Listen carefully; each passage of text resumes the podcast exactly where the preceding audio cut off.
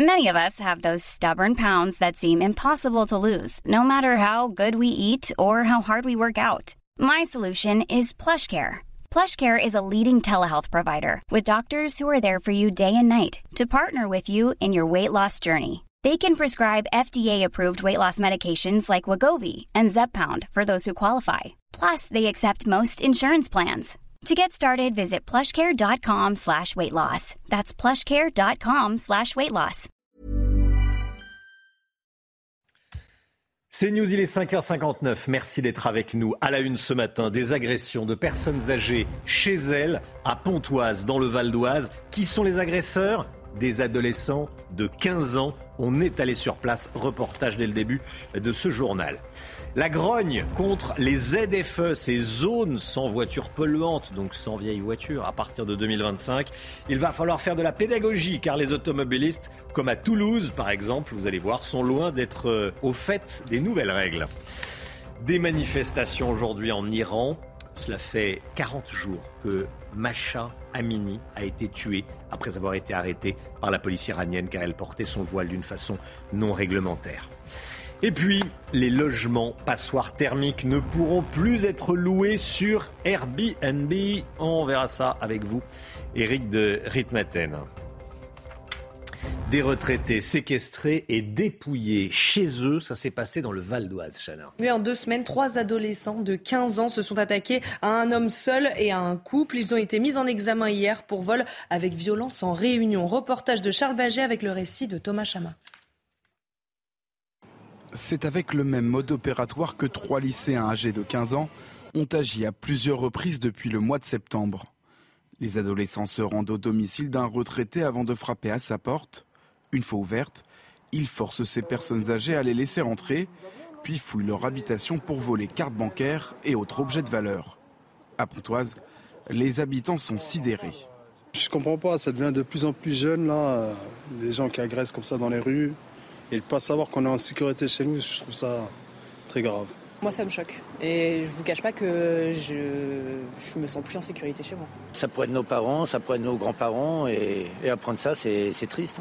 Quand j'étais plus jeune, les, personnes âgées, ils se promenaient partout. Ils étaient dans les parcs, partout sur les bancs. Aujourd'hui, franchement, quand vous vous promenez, vous ne les voyez pas partout, les personnes âgées. Parce qu'elles appréhendent. Confondus à l'aide de caméras de vidéosurveillance, les trois mineurs ont été interpellés puis mis en examen pour vol avec violence en réunion.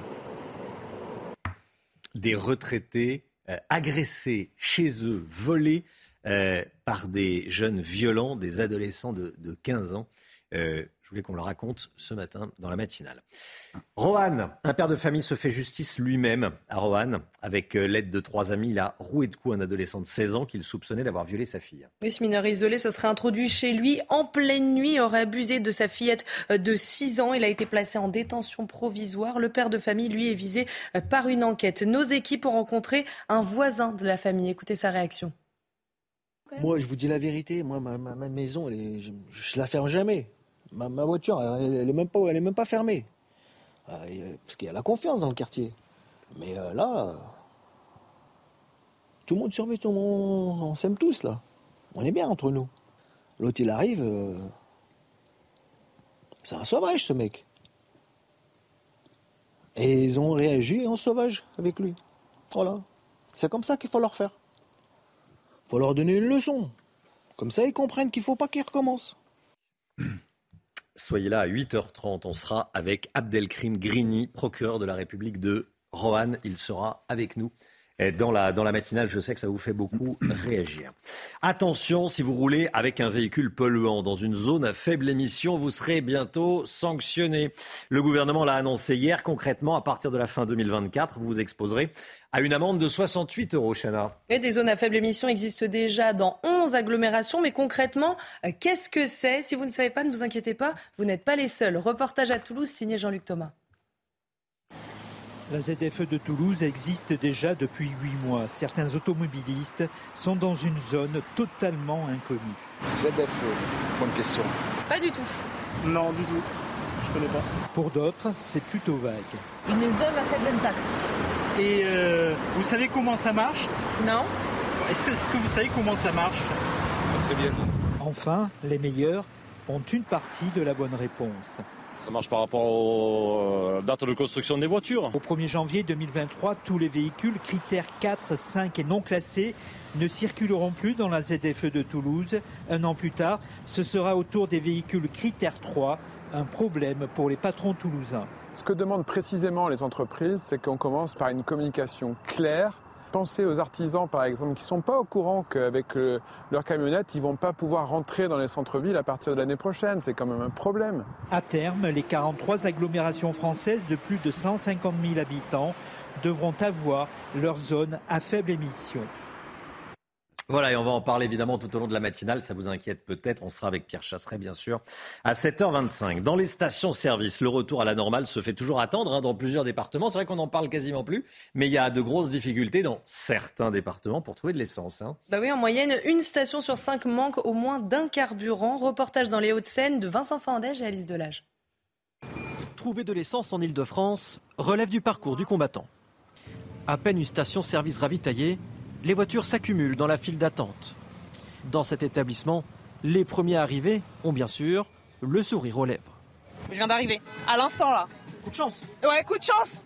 La dernière fois, j'ai attendu deux heures. Je suis pas encore rendu et j'ai pas encore d'essence dans mon réservoir, donc on va voir. Ça va faire à peine 5 minutes, ça va, c'est une petite queue par rapport à d'autres stations. Coup de chance, ouais, parce qu'en général, non, c'est plutôt 1 heure, 1 heure 30 à chaque fois. Mais quelques heures plus tard, plus de 100 plombs 98 à la pompe. Le sourire des automobilistes s'efface alors même si certains le prennent avec philosophie. Le gérant a dit ben, j'attends en principe un camion à 18h, donc je viens puis je vais attendre. Ça fait maintenant une heure en fait, j'ai passé sur 12 euh, stations et ça c'est la troisième. Vous allez refaire un tour du coup? Bah, On va refaire un tour. Même si la situation s'améliore, certains départements restent très affectés, générant parfois quelques tensions. Faire le plein de bonne humeur, ce n'est pas pour tout de suite.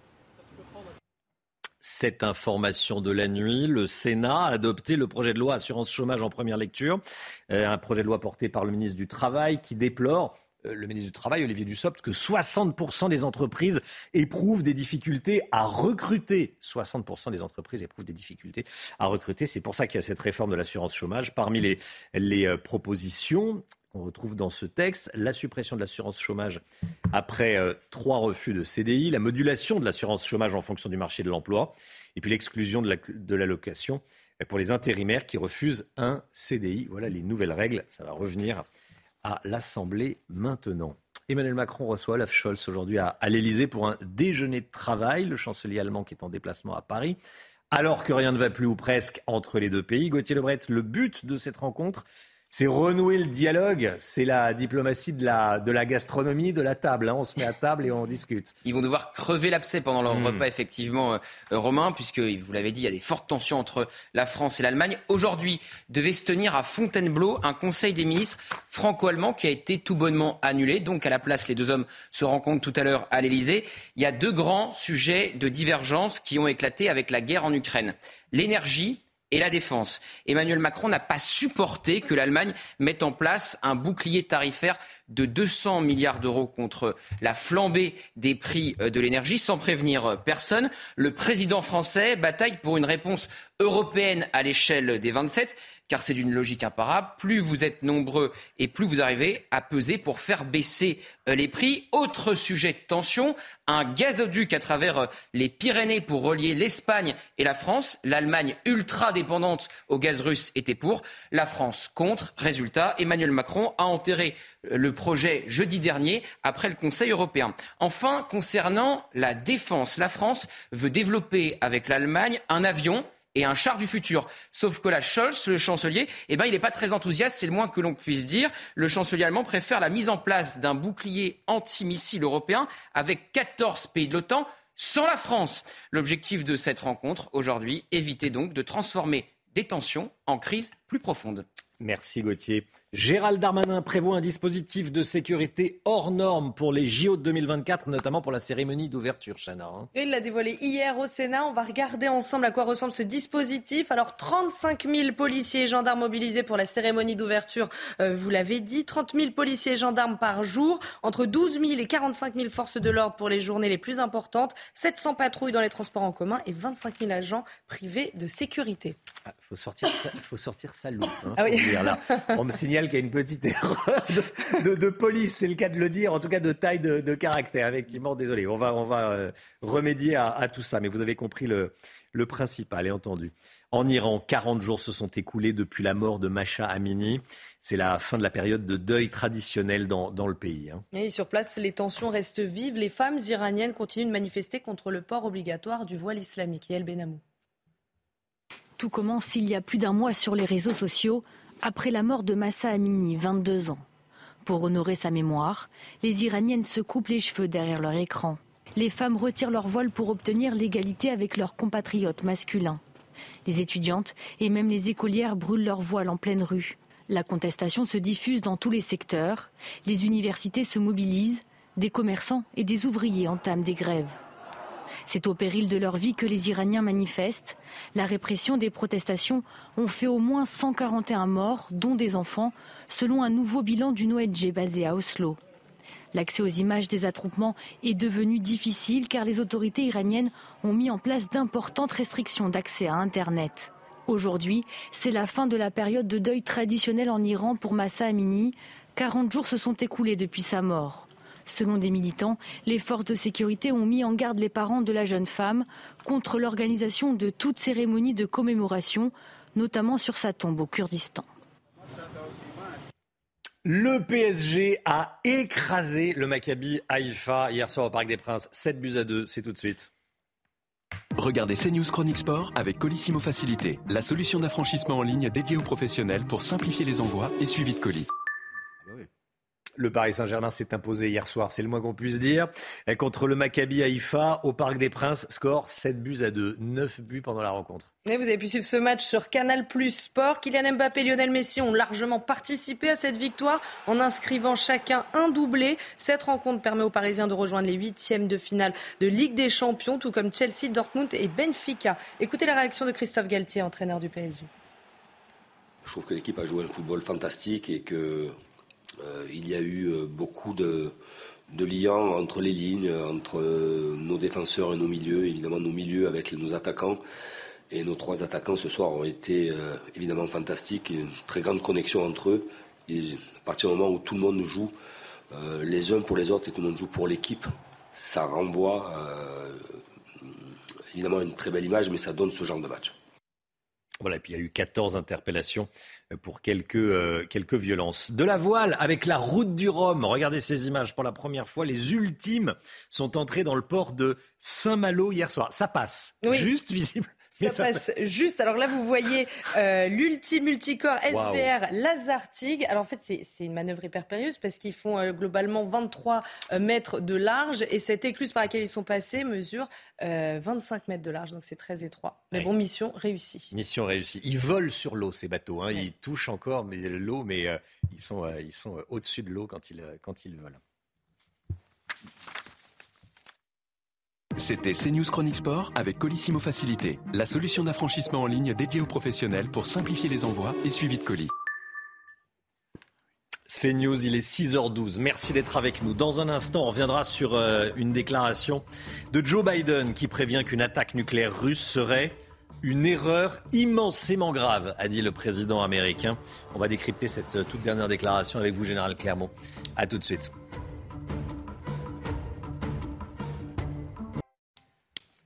C'est News 6h15. On va parler de la dernière déclaration de Joe Biden dans un instant concernant euh, le nucléaire russe. Mais tout d'abord le point info, Chana Lousteau. Un père de famille se fait justice lui-même à Roanne dans la Loire. Avec l'aide de trois amis, il a roué de coups un adolescent de 16 ans qu'il soupçonnait d'avoir agressé sexuellement sa fille. Euh, ce mineur isolé se serait introduit chez lui en pleine nuit et aurait abusé de la fillette de 6 ans. Il a été placé en détention provisoire. Le père de famille, lui, est visé par une enquête. Cette information de la nuit, le Sénat a adopté le projet de loi assurance chômage en première lecture. Parmi les propositions qu'on retrouve dans ce texte, la suppression de l'assurance chômage après trois refus de CDI, la modulation de l'assurance chômage en fonction du marché de l'emploi et la suppression d'allocations pour les intérimaires qui refusent un CDI. L'ancien footballeur français Patrick Vieira dénonce un manque de diversité dans les hauts postes du football international. Pour lui, il n'y a pas assez d'hommes noirs à la tête des équipes dans les cinq principaux championnats.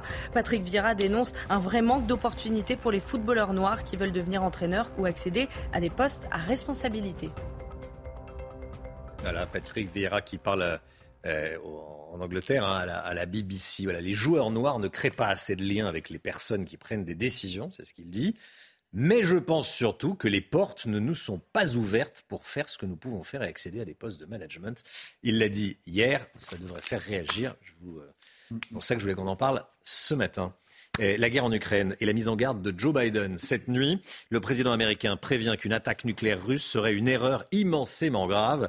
Une déclaration qui intervient alors que Moscou accuse l'Ukraine de préparer une bombe sale. Général Clermont avec nous. On a le sentiment en général que les esprits continuent de s'échauffer. Hein. Le mot nucléaire n'est plus tabou. Hein. Non, c'est effectivement la deuxième fois en trois semaines que le président Biden évoque cette question nucléaire. Vous vous souvenez qu'il avait parlé de risque d'apocalypse nucléaire. Euh, et, euh, en fait, il avait rétropédalé quelques jours après, hein, on n'a pas beaucoup parlé, mais il avait dit personne ne peut être sûr que ça se passerait ainsi, l'apocalypse, donc l'escalade. Et cette fois-ci, c'est dans le cadre de la, de la, guerre sale qu'il fait cette évocation. Mais là aussi, il repédale un peu, il dit effectivement il y a un, il y a un risque. Euh, extrêmement grave et ça serait une erreur, mais il rajoute quand même Je ne garantis pas qu'il s'agit d'une euh, opération prétexte, nous ne savons pas. Je pense que la phrase importante, c'est Nous ne savons pas. En réalité, on ne sait pas. Euh, ce par contre, il y a une chose qu'on sait. Ce qu'on sait, c'est que le président Biden a averti les Russes qu'en cas d'attaque nucléaire, il y aurait de graves conséquences ces graves conséquences, elles sont forcément militaires. Si elles sont militaires, elles sont américaines et ou de l'OTAN. Mm. Et s'il y a des conséquences de l'OTAN, à ce moment-là, c'est l'escalade et on veut éviter l'escalade. Mm. Et évidemment, il faut absolument que les Russes, euh, il faut dissuader les Russes d'utiliser une arme nucléaire, quelle qu'elle soit, sur ce théâtre. Merci beaucoup, mon général. Nouvel accident de chasse dans le Maine-et-Loire ce week-end. Un chasseur a touché trois cyclistes, dont une mineure, alors qu'il visait euh, une perdrix touchée avec euh, des plombs hein, et, de, très loin. Mais une plainte a été déposée et une enquête de la gendarmerie est en cours. Vous savez, on parle beaucoup des nouvelles règles de, chasse. On commence à y voir plus clair. On en parlera un peu plus euh, tard dans, la matinale. Déjà, retour sur ce qui s'est passé ce week-end avec Aminata Dem.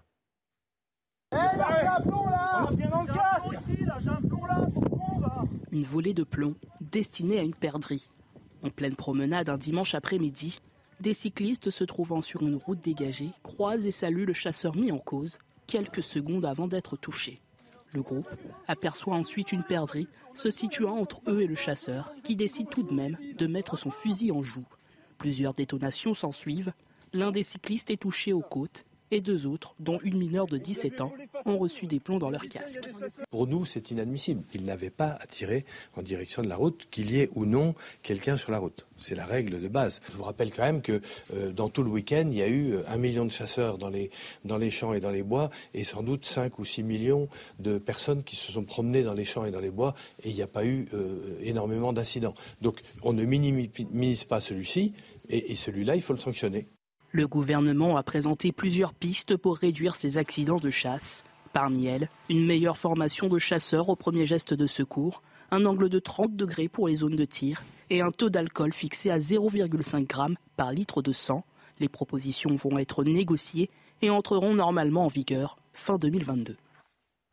Voilà, la chasse, ça fait euh, toujours, euh, ça fait toujours beaucoup réagir. Il euh, faut pouvoir se promener dans la forêt, dans les champs, sans prendre de risques. Et les chasseurs sont tout à fait d'accord, hein, d'ailleurs.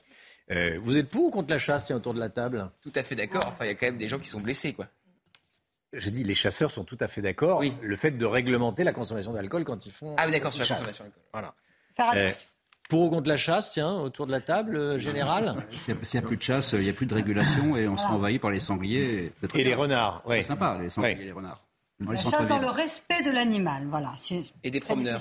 et des promeneurs également. Et des promeneurs, voilà. Tiens, on sera avec Thierry Coste, conseiller politique du président de la Fédération nationale des chasseurs. À 7h moins le quart, il sera avec nous. Soyez là si vous le pouvez.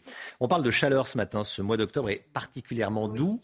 Euh, les températures pourraient dépasser les 30 degrés demain dans le sud-ouest. C'est plus l'automne, c'est l'été. Hein il manque plus que la petite chanson de Jodassin, qu'on aime beaucoup, c'est toujours l'occasion de l'écouter, l'été indien.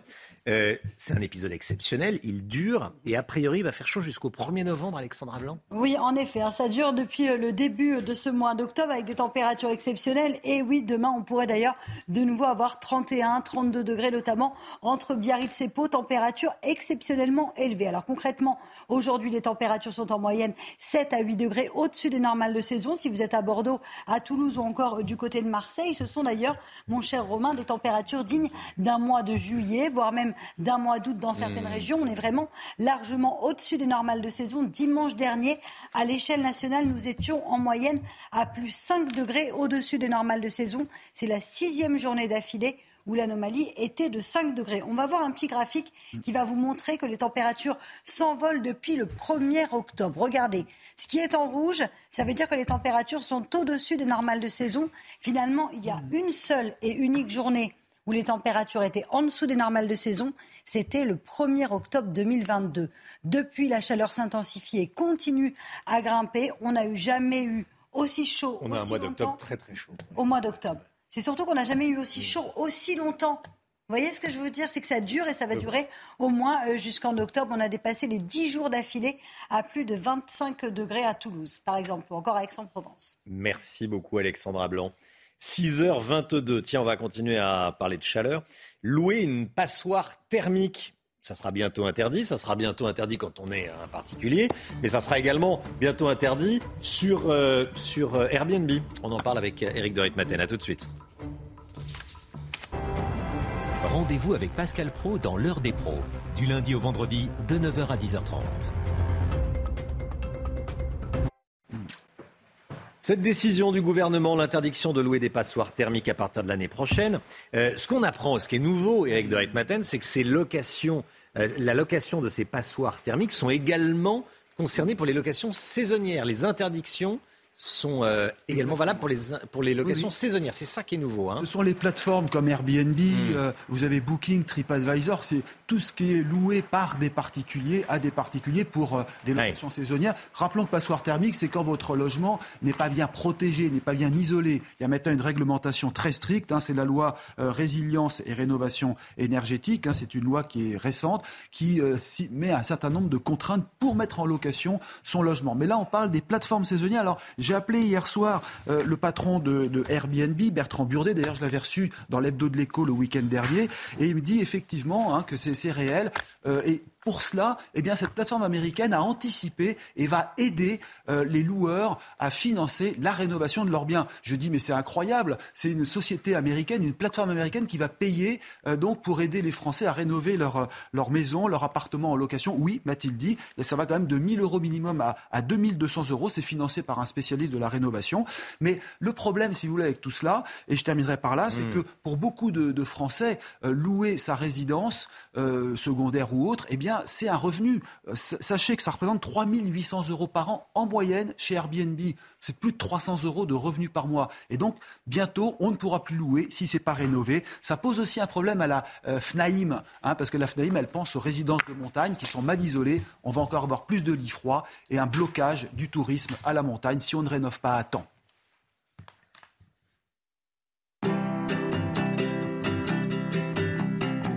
Votre programme avec Clésia, assureur d'intérêt général. Le temps tout de suite, Alexandra Blanc, il va encore faire chaud aujourd'hui. Problème de pare-brise Pas de stress. Partez tranquille avec la météo et Point S-Glace. Réparation et remplacement de pare-brise. Alexandra Blanc aujourd'hui. Alexandra, c'est Alexandra oui, pardon, hein, je ne vous entendais pas, mon cher Romain. Alors oui, au programme des conditions météo très agréables en cette journée euh, de mercredi, avec peut-être quelques petits nuages hein, ce matin, notamment euh, sur le nord-ouest. On retrouve partout ailleurs de bonnes conditions, avec toujours ces conditions météo anticycloniques. On a également quelques entrées maritimes autour du golfe de Lyon, avec un temps relativement euh, brumeux, du vent également au pied des Pyrénées. Regardez dans l'après-midi, eh bien, une très belle après-midi en perspective du soleil au nord comme au sud. Quelques petits nuages qui auront tendance à s'accrocher près des côtes de la Manche avec un vent assez sensible hein, de l'ordre de 40 à 50 km par heure. On retrouve également toujours un temps un petit peu plus brumeux sur les plaines du Languedoc-Roussillon et puis partout ailleurs, plein soleil au nord comme au sud, entre le sud-ouest ou encore le nord-est du pays. Les températures déjà trop douces pour la saison avec déjà 15 degrés euh, pour Paris ce matin, 13 degrés pour le Pays Basque encore 18 degrés à Marseille et dans l'après-midi, eh bien, les températures sont presque dignes d'un mois de juin, 22 degrés à Paris, 26 degrés à Toulouse et 29 degrés à Ajaccio. Problème de pare-brise Pas de stress. Repartez tranquille après la météo avec Point S-Glace. Réparation et remplacement de pare-brise. C'est News, il est 6h30. Merci d'être avec nous à la une ce matin. Une enquête ouverte contre le père de famille qui a frappé l'agresseur présumé de sa fillette de 6 ans à Roanne. Nous sommes allés sur place. Témoignage à suivre. La réforme de l'assurance chômage votée au Sénat, le refus de CDI sera sanctionné. Le détail avec Eric de Ritmaten. A tout de suite, Eric. Les nouvelles règles pour la chasse, elles se précisent. On sera avec Thierry Coste dans un instant, conseiller du président de la Fédération nationale de la chasse. Un père de famille qui se fait justice lui-même à Roanne dans la Loire avec l'aide de trois amis. Il a roué de coups un adolescent de 16 ans qui aurait agressé sexuellement sa fillette de 6 ans. Et ce mineur isolé se serait introduit chez lui en pleine nuit et aurait abusé euh, de l'enfant. Il a été placé en détention provisoire. Le père de famille, lui, est visé par une enquête. Les réactions sur place dans ce reportage de Régine Delfour et Thibault Marcheteau avec le récit d'Augustin Donadieu. Dans les rues sombres et quasi désertes de Roanne, il est passé derrière, il est monté en haut, et c'est en haut qu'il a agressé la ch'tite. La nouvelle s'est répandue rapidement. Et à chaque habitant que nous croisons, le sentiment est le même. C'est son gamin, c'est normal. Non À vous, ils vous auront fait ça, vous aurez fait quoi, vous? Il y a la confiance dans le quartier. Mais euh, là, tout le monde survit, tout le monde, on s'aime tous, là. On est bien entre nous. L'autre, il arrive, euh, c'est un sauvage, ce mec. Et ils ont réagi en sauvage avec lui. Voilà. C'est comme ça qu'il faut leur faire. Il faut leur donner une leçon. Comme ça, ils comprennent qu'il ne faut pas qu'ils recommencent. Si la majorité des habitants rencontrés comprennent la réaction du père, le maire, lui, regrette le geste de son administré on peut comprendre cette attitude. Moi, je suis aussi père d'enfants, bien évidemment, et qui ne comprendrait pas une réaction donc euh, euh, peut-être violente vis-à-vis de cela. Maintenant, on n'est pas dans un pays où on peut faire justice soi-même. Le jeune a été mis en examen pour agression sexuelle aggravée sur mineur de moins de 15 ans et en cours 10 ans de prison. Le père est poursuivi pour violence. Il risque, lui, 5 ans de réclusion. Voilà, il y a 8h30, on sera avec Abdelkrim Grini, qui est le procureur de la République de Rohan, le procureur de la République de Rohan, avec nous en direct à 8h30. On va parler voiture. Si votre véhicule a une vignette critère 3, vous ne pourrez plus rouler dans le Grand Paris à partir du 1er janvier 2025. C'est déjà le cas pour les critères 4 et 5. Regardez les règles pour euh, ce mot barbare qu'on appelle ZFE, les nouvelles règles pour les zones à faible émission. 1er janvier prochain, les critères 5 seront interdits. 1er janvier 2024, les critères 4 seront interdits. 1er janvier 2025, les critères 3 seront interdits, n'auront plus le droit de circuler que les euh, critères 0, 0 émission, 1 et 2. Voilà les, nouvelles règles. Euh, c'est un coup dur pour les automobilistes, Chana. Hein. oui, parce qu'ils n'ont tout simplement pas les moyens de s'offrir un nouveau véhicule dit plus propre. Reportage en Seine-Saint-Denis signé Jeanne Cancard et Fabrice Elsner. Émilie, vendeuse dans un grand magasin, possède une voiture essence qui date d'avant 2006. Cette mère de quatre enfants le sait, elle devra bientôt se séparer de son véhicule, mais économiquement, impossible pour elle. Parce que j'ai des problèmes financiers et je ne pourrais pas racheter de voiture, je ne peux pas faire de crédit, donc je vais me retrouver carrément à pied. Dans le Grand Paris, l'interdiction de circulation des voitures aux vignettes critères de catégorie 3 est repoussée de juillet 2023 à janvier 2025. Mais malgré ce délai supplémentaire, même constat pour Sylvie, qui ne voit pas comment elle pourra changer de voiture. On est des, salaires euh, très moyens et on n'a pas envie de mettre 10 années de vacances dans un bout de ferraille euh, juste pour rouler quoi. D'ici à 2024, pour contrôler les vignettes critères, la vidéo-verbalisation va être mise en place dans les zones à faible émission. Yanis circule avec une vignette de catégorie 4 interdite dans cette zone, mais la menace de ses futures amendes n'y change rien. Il n'a pas les moyens de faire autrement. Honnêtement, je vais au travail avec ma voiture, j'en ai vraiment besoin. Je préfère garder la mienne pour l'instant, quitte à prendre des amendes. Dans le Grand Paris, l'objectif affiché est d'atteindre l'ambitieux taux de 100% de véhicules propres d'ici à 2030. Alors, qu'en pensez-vous Tous les matins, on vous euh, consulte dans la matinale, Chana. Hein. Et on vous pose cette question ce matin. Est-ce que vous comprenez que l'on interdise les véhicules polluants? Écoutez vos réponses, c'est votre avis. Mais je trouve que c'est excessif parce qu'il y a de moins en moins de circulation à Paris, il y a de moins en moins de monde. Et je ne pense pas que des voitures, bon, pour les critères 3, soient vraiment si polluantes que ça. 4 ou 5, je veux bien. Mais 3, ça me paraît quand même excessif. C'est vrai que c'est mieux de moins consommer, euh, de polluer, tout ça. Tu es d'accord avec euh, le point moi, j'avais une voiture gasoil, je l'ai vendue, j'ai acheté une licence. Là, maintenant, je ne sais pas, ils vont dire électronique, électrique, je ne sais pas comment on va faire. Voilà, ça résume assez bien la, situation. Cette information de la nuit, le Sénat a adopté le projet de loi assurance chômage en première lecture, un projet de loi porté par le ministre du Travail, Olivier Dussopt, qui déplore, euh, c'est pour ça qu'il faut, selon lui, une réforme du, chômage, de l'assurance chômage, il déplore que 60% des entreprises en France éprouvent des difficultés à recruter. 60% des entreprises ont du mal à trouver euh, des employés. C'est assez fou quand on voit qu'il y a plus de 3,5 millions demi de, chômeurs en France. Éric de Ritmaten, le projet de loi qui réforme l'assurance chômage, qu'est-ce qu'il y a dedans? Qu'est-ce qui a été décidé cette nuit par les sénateurs? Écoutez, c'est la méthode catégorique des sénateurs, je précise bien. Euh, trois CDI refusés, vous allez le voir, trois CDI refusés, eh bien, allocation stoppée. Voilà, autrement dit, vous avez un CDD, vous dites non, non, je préfère la liberté, je préfère m'occuper de ma famille, je veux mmh. pouvoir quitter l'entreprise quand je le souhaite. Eh bien, trois fois, vous dites non au CDI, eh bien, vous n'aurez plus d'allocation. Alors on voit là que euh, c'est une mesure assez stricte hein, des sénateurs. Le Sénat, rappelons-le, qui est largement euh, à droite, parce que l'Assemblée, le 11 octobre, avait voté en première lecture, donc le texte, il n'y avait pas vraiment euh, de surprise, mais là vraiment les sénateurs veulent durcir. Hein, c'est une majorité de centristes, de républicains.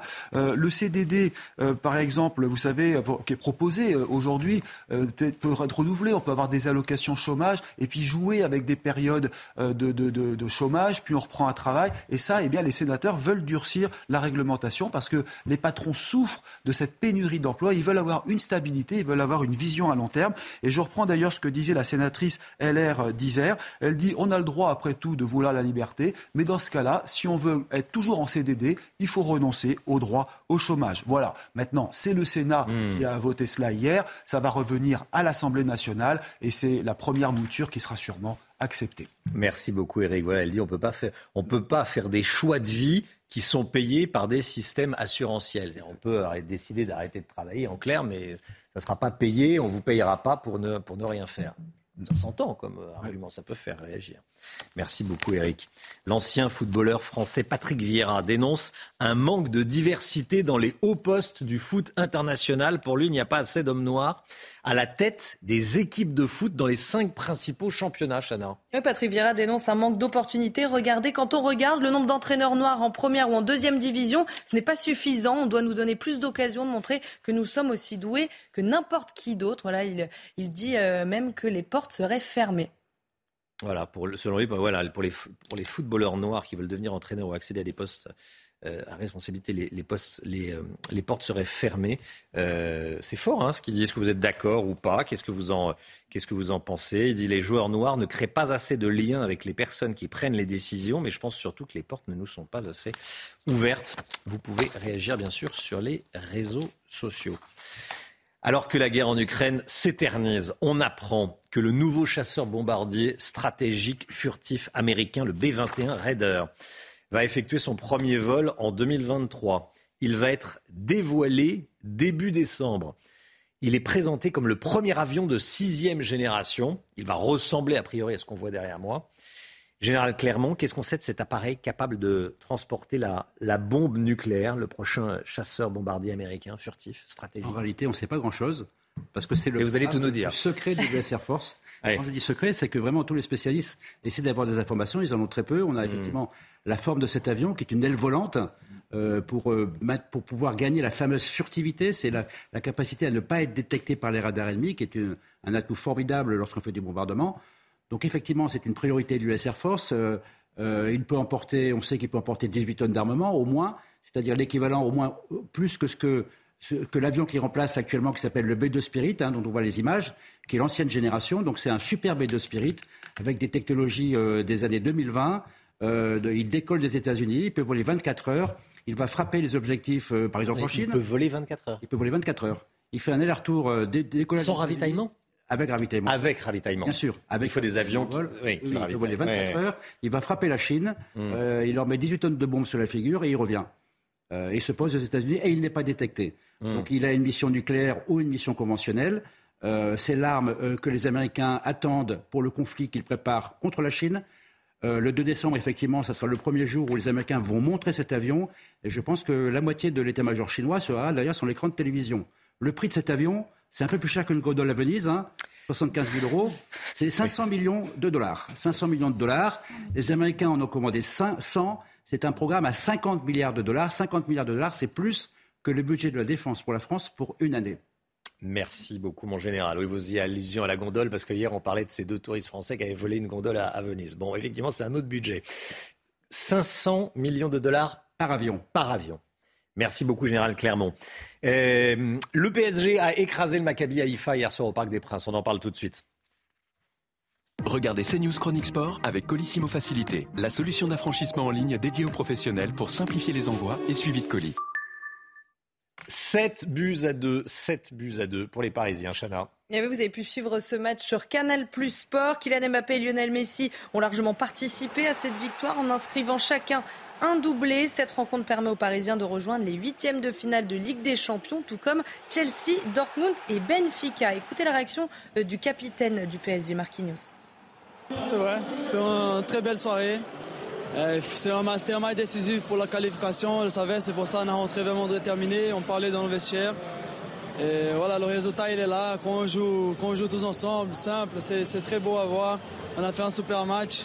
Moi comme défenseur, je pense toujours aux deux buts qu'on a, qu'on a pris, et qu'on peut les éviter. Alors euh, c'est ça qu'il faut travailler pour la suite parce que voilà, on va, on va avoir des grands échanges qui sont, sont décisifs dans les détails. Et puis l'OM joue ce soir à Francfort hein, pour euh, affronter le club allemand de l'Eintracht Francfort. vous pourrez suivre la rencontre ce soir à 21h sur Canal+. Un match important pour les Marseillais, deuxième de leur groupe derrière Tottenham. Si l'OM gagne ce soir, le club se rapprochera d'une qualification à huitième de finale de la Ligue des Champions. C'était CNews Chronique Sport avec Colissimo Facilité, la solution d'affranchissement en ligne dédiée aux professionnels pour simplifier les envois et suivi de colis. Il va y avoir du nouveau. Euh, pour euh, la pratique de la chasse. On va en parler dans un instant avec Thierry Coste, qui est conseiller politique de la Fédération nationale des, des chasseurs, euh, qui est déjà connecté avec nous. Bonjour Thierry Coste. On en parle dans un instant, on parle de l'alcoolémie, on va parler d'un jour sans chasse. Visiblement, ça, les chasseurs ne sont pas vraiment pour. Et puis on va parler également de politique et chasse. Restez bien avec nous, à tout de suite.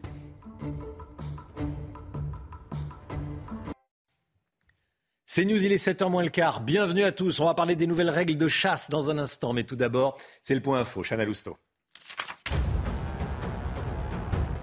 Des retraités séquestrés et dépouillés chez eux. Ça s'est passé dans le Val d'Oise. En deux semaines, trois adolescents de 15 ans se sont attaqués à un homme seul et à un couple. Repérés grâce à des vidéos de caméra surveillance, ils ont été interpellés et mis en examen hier.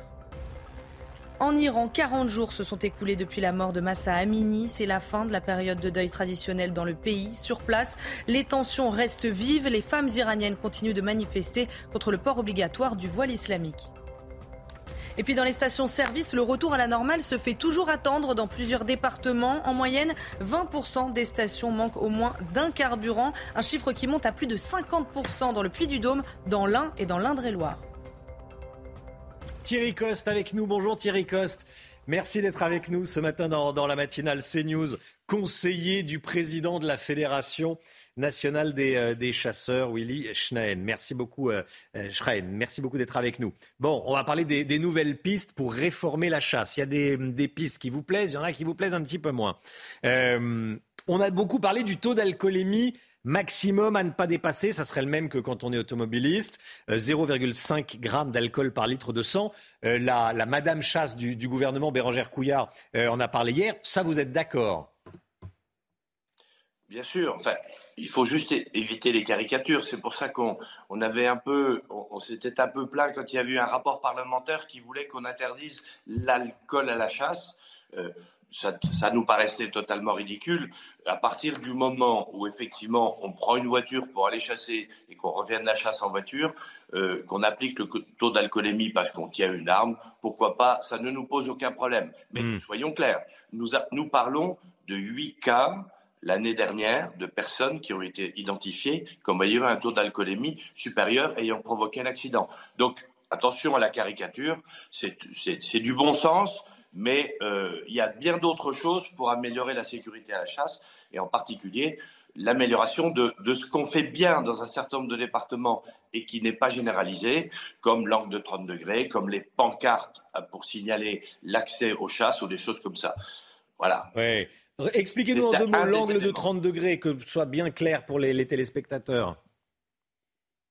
Alors, on a la, plupart des accidents de chasse, je vous rappelle quand même, même si de temps en temps il y a des non-chasseurs, ça, concerne les chasseurs. Donc quand vous êtes en battue, on parle essentiellement de la chasse en battue, c'est des chasses collectives qui font pour réguler les sangliers, les, les cervidés, et qui font qu'on n'est pas très loin les uns des autres. Donc le principe, c'est de laisser un angle pour éviter qu'il y ait des ricochets ou qu'on hmm. puisse blesser quelqu'un.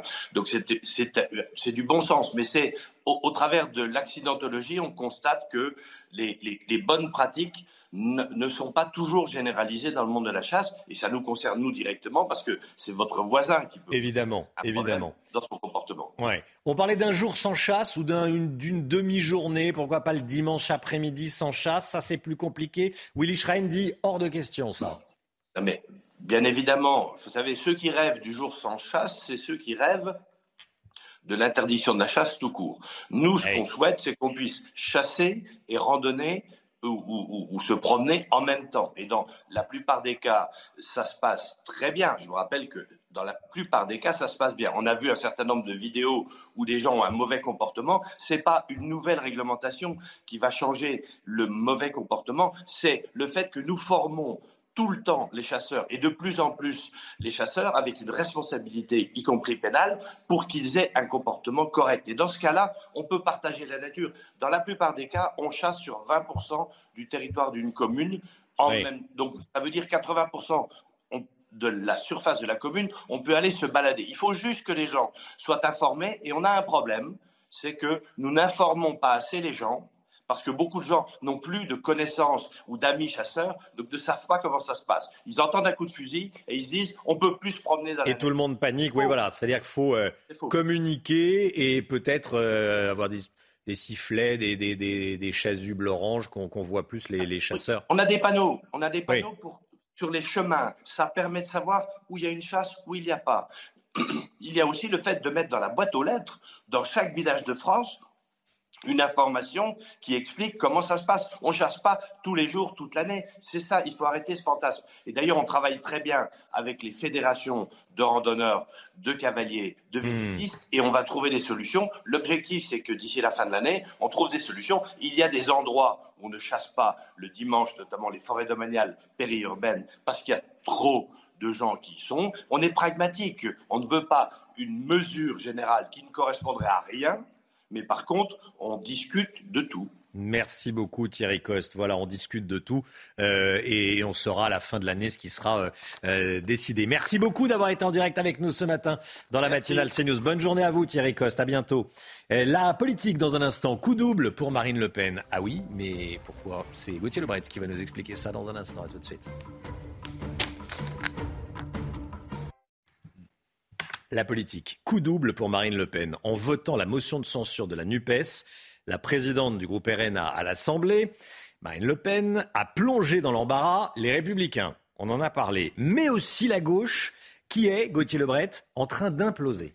Oui, rien ne va plus au PS, notamment Romain, depuis que les députés RN ont voté la motion de censure euh, de la NUPES. Il y a un affrontement entre pro et anti-NUPES, entre ceux qui voulaient cette alliance avec la France insoumise et ceux qui n'en voulaient pas. François Calfon, farouche opposant à cette alliance et membre du bureau national du PS, accuse la France insoumise d'avoir retiré un passage sur l'immigration de sa motion de censure pour que le RN la vote. Vous voyez son tweet, on me dit dans l'oreillette que la France insoumise a fait retirer toute mention positive à l'immigration pourtant présente dans la motion de censure de la gauche pour permettre au RN de la voter et c'est extrêmement grave. Ce n'est pas ma gauche, dit Stéphane Le Foll, ancien ministre de François Hollande. Pareil pour Jean-Christophe Cambadélis, ancien premier secrétaire du Parti socialiste. Si c'est le cas, voyez son tweet, cette direction doit suspendre sa participation à la NUPES. Non, c'est faux, répond Boris Vallaud, euh, président du groupe à l'Assemblée. Entre socialistes, on peut s'appeler avant de tweeter. Pareil, chez les écolos, on parle de fake news,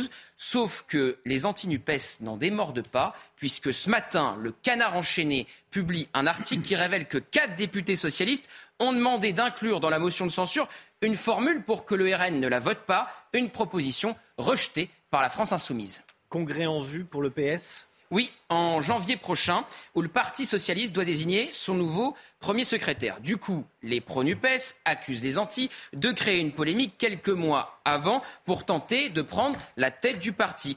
Bref, vous imaginez un peu l'ambiance. En plus, je vous rappelle le score d'Anne Hidalgo à la dernière présidentielle. 1,75%, pire score d'un candidat socialiste à cette élection. Ce qui est sûr, c'est qu'en votant la motion de censure de Marine Le Pen, elle aura mis un beau boxon chez les républicains qui sont apparus comme les sauveurs de la majorité, dans la majorité qui ne s'attendait pas à cette alliance, et à la NUPES qui se rapproche une nouvelle fois un peu plus de l'implosion. Gauthier Lebret, merci à vous Gauthier.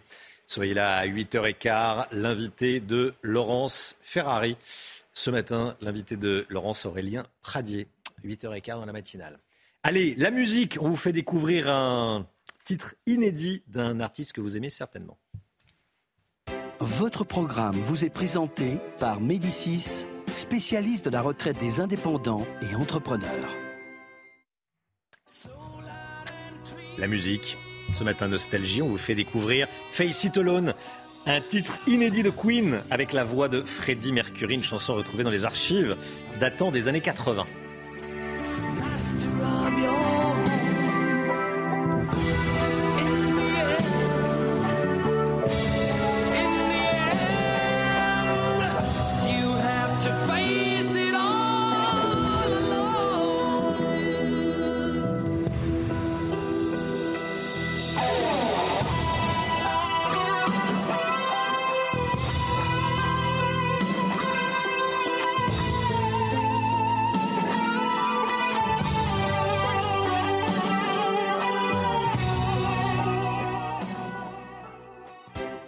Votre programme avec Médicis, spécialiste de la retraite des indépendants et entrepreneurs. Le temps tout de suite, Alexandra Blanc, il va faire beau encore aujourd'hui. Problème de pare-brise? Pas de stress. Partez tranquille avec la météo et Point S-Glace. Réparation et remplacement de pare-brise. Et on commence, Alexandra Blanc, avec une belle image d'éclipse partielle du soleil. Oui, c'était hier à la mi-journée, visible depuis la France, depuis l'Inde également, ou encore depuis la Turquie, avec donc à la mi-journée, vous le voyez, la Lune qui a donc un petit peu débordé, un petit peu caché euh, le Soleil. C'est ce qu'on appelle donc une éclipse partielle de Soleil. Alors au programme aujourd'hui, un temps relativement calme. On retrouve seulement quelques petits nuages sur la pointe bretonne actuellement, quelques entrées maritimes autour du golfe du Lion. Et puis dans l'après-midi, regardez, une très belle après-midi du Soleil au nord comme au sud. Un petit peu de vent toujours autour du golfe du Lion ou encore au pied des Pyrénées retrouvera de la grisaille et localement quelques petites gouttes de pluie euh, sur la pointe bretonne, partout ailleurs. Plein soleil. Côté température, c'est déjà très doux, bien trop doux pour la saison, avec en moyenne 18 degrés à Marseille ou encore à Montpellier, 14 degrés à La Rochelle. Et dans l'après-midi, eh bien, les températures restent estivales dans le sud, 27, 28 degrés entre Marseille et Ajaccio, 26 degrés à Toulouse, 24 degrés à Lyon ou encore à Limoges et 22 degrés à Paris. La suite du programme du beau temps au nord comme au sud, avec cette douceur qui va se maintenir au moins jusqu'au 1er novembre. Problème de pare-brise Pas de stress. Repartez tranquille après la météo avec Point S-Glace. Réparation et remplacement de pare-brise. C'est News, il est bientôt 7h. Bon réveil à tous. Merci d'être avec nous. À la une ce matin, écoutez bien, des agressions de personnes âgées chez, chez elles, à Pontoise, dans le Val d'Oise. Qui sont les agresseurs?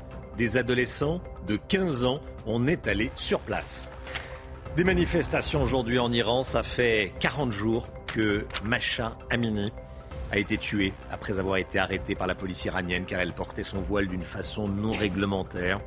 On sera avec Sabrina Agresti-Roubache à 7h10, députée Renaissance des Bouches-du-Rhône. Les logements passoires thermiques ne pourront plus être loués sur Airbnb. On verra ça avec Eric de Ritmaten. Et puis euh, les véhicules qui n'ont pas le droit de circuler dans les ZFE, les zones à faible émission, vont être sanctionnés par un contrôle automatisé. Pierre Chasseret avec nous à 7h25. Des retraités séquestrés des retraités dépouillés chez eux. Ça s'est passé dans le Val d'Oise, Chana. Et en deux semaines, trois adolescents de 15 ans se sont attaqués à un homme seul et à un couple. Ils ont été mis en examen hier pour vol avec violence en réunion. Reportage de Charles Baget avec le récit de Thomas Chama. C'est avec le même mode opératoire que trois lycéens âgés de 15 ans ont agi à plusieurs reprises depuis le mois de septembre. Les adolescents se rendent au domicile d'un retraité avant de frapper à sa porte. Une fois ouverte, il force ces personnes âgées à les laisser entrer, puis fouille leur habitation pour voler cartes bancaires et autres objets de valeur. À Pontoise, les habitants sont sidérés. Je comprends pas, ça devient de plus en plus jeune là, des gens qui agressent comme ça dans les rues. Et de pas savoir qu'on est en sécurité chez nous, je trouve ça très grave. Moi, ça me choque. Et je vous cache pas que je, je me sens plus en sécurité chez moi. Ça pourrait être nos parents, ça pourrait être nos grands-parents, et, et apprendre ça, c'est triste. Quand j'étais plus jeune, les, personnes âgées, ils se promenaient partout, ils étaient dans les parcs, partout sur les bancs. Aujourd'hui, franchement, quand vous vous promenez, vous ne les voyez pas partout, les personnes âgées, parce qu'elles appréhendent. Confondus à l'aide de caméras de vidéosurveillance, les trois mineurs ont été interpellés, puis mis en examen pour vol avec violence en réunion. Agression de retraités par des adolescents de 15 ans euh, agressés chez eux. Je voulais qu'on en parle ce matin, je sais que ça vous fait beaucoup réagir. Un père de famille qui se fait justice lui-même à Roanne, dans la Loire, avec l'aide de trois amis. On en parlait euh, dès hier hein, sur CNews, évidemment. Euh, avec l'aide de trois amis, il a roué de coups un adolescent de 16 ans qui aurait, euh, agressé sexuellement sa fillette de 6 ans. Oui, ce mineur isolé se serait introduit chez lui en pleine nuit et aurait abusé de la petite fille. Il a été placé en détention provisoire. Le père de famille, lui, est visé par une enquête. Alors on va aller sur le terrain rejoindre Régine Delfour et Thibault Marcheteau en direct de Roanne. Régine, bonjour. Quelles sont les réactions sur place? Oui, bonjour Chana. Alors pour bien comprendre comment ça se passe ici, il faut savoir que ce quartier euh, du Mayomé, qui se situe à 3 km du centre-ville de Rouen, est un quartier où tout le monde se connaît. Il y a de nombreuses familles qui vivent ici. Elle nous disait avant les faits que, en fait, elle vivait euh, la porte d'entrée ouverte, le garage ouvert, en toute confiance. Et depuis ce qui s'est passé euh, il y a près d'une semaine, c'était dans la nuit de jeudi à vendredi dernier, désormais elles vivent calfeutrées, elles ont peur. Ils connaissent donc évidemment le père de cette fillette puisqu'ils sont tous voisins, ils ont pour la plupart euh, grandi ensemble. Ils ne comprennent pas hein, cette euh, nouvelle enquête qui le vise pour euh, violence aggravée sur l'agresseur présumé de la fillette. Pour eux, ils nous ont dit qu'il avait eu raison d'agir ainsi. Un père nous confiait d'ailleurs que s'il si, avait été lui, si ça avait été sa fille, il ne sait même pas s'il il aurait laissé ce jeune homme vivant. Alors, je vous rappelle que le L'agresseur présumé doit être entendu en qualité de victime en fin de matinée euh, par les enquêteurs pour cette nouvelle enquête qui a été diligentée par le procureur de la République de Rouen. Merci beaucoup. Régine Delfour en direct avec nous. On sera à 8h30 avec Abdelkrim Grini, qui est le procureur de la République de, de Rouen. Il sera avec nous en direct, 8h30. On va euh, revenir sur cette affaire.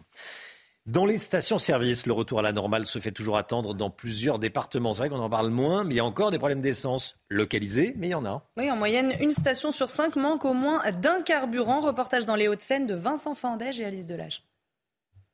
Trouver de l'essence en Ile-de-France relève du parcours du combattant. À peine une station-service ravitaillée, les voitures s'accumulent dans la file d'attente. Dans cet établissement, les premiers arrivés ont bien sûr le sourire aux lèvres. Je viens d'arriver. À l'instant là. Coup de chance. Ouais, coup de chance. La dernière fois, j'ai attendu deux heures. Je suis pas encore rendu et j'ai pas encore d'essence dans mon réservoir, donc on va voir. Ça va faire à peine 5 minutes, ça va, c'est une petite queue par rapport à d'autres stations.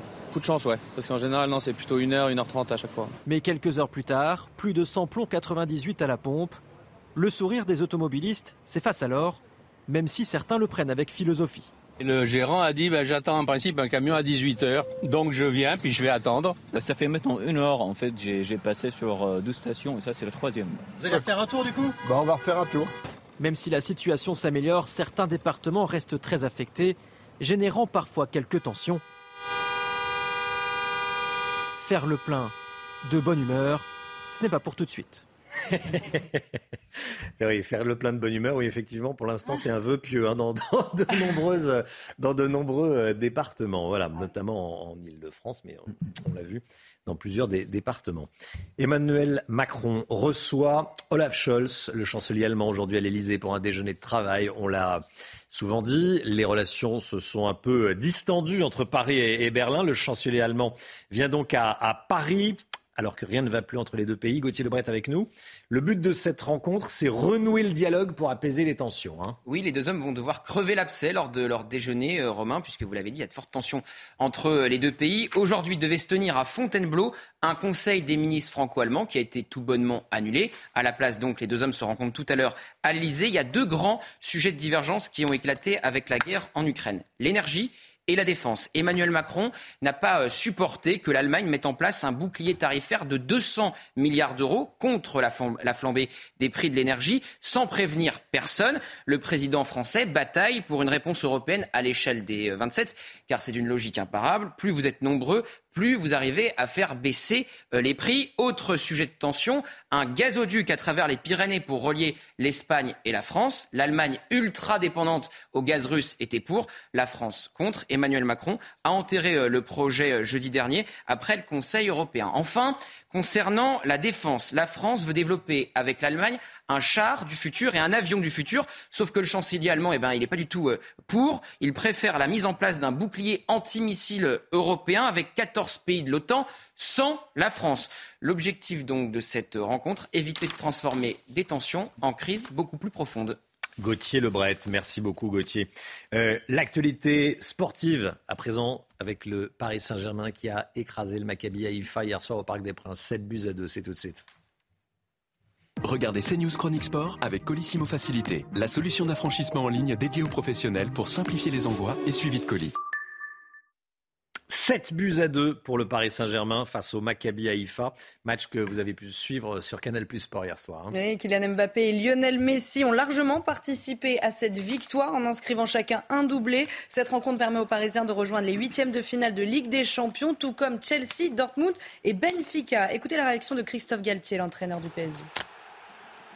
Je trouve que l'équipe a joué un football fantastique et qu'il euh, y a eu euh, beaucoup de de lien entre les lignes, entre nos défenseurs et nos milieux, évidemment nos milieux avec nos attaquants.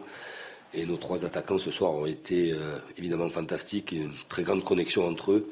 Et à partir du moment où tout le monde joue euh, les uns pour les autres et tout le monde joue pour l'équipe, ça renvoie euh, évidemment une très belle image, mais ça donne ce genre de match.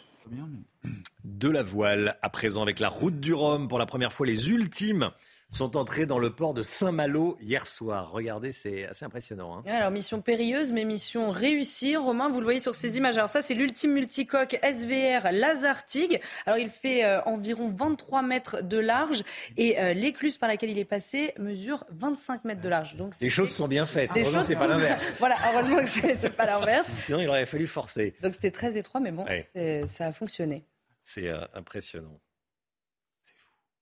C'était CNews Chronique Sport avec Colissimo Facilité, la solution d'affranchissement en ligne dédiée aux professionnels pour simplifier les envois et suivi de colis.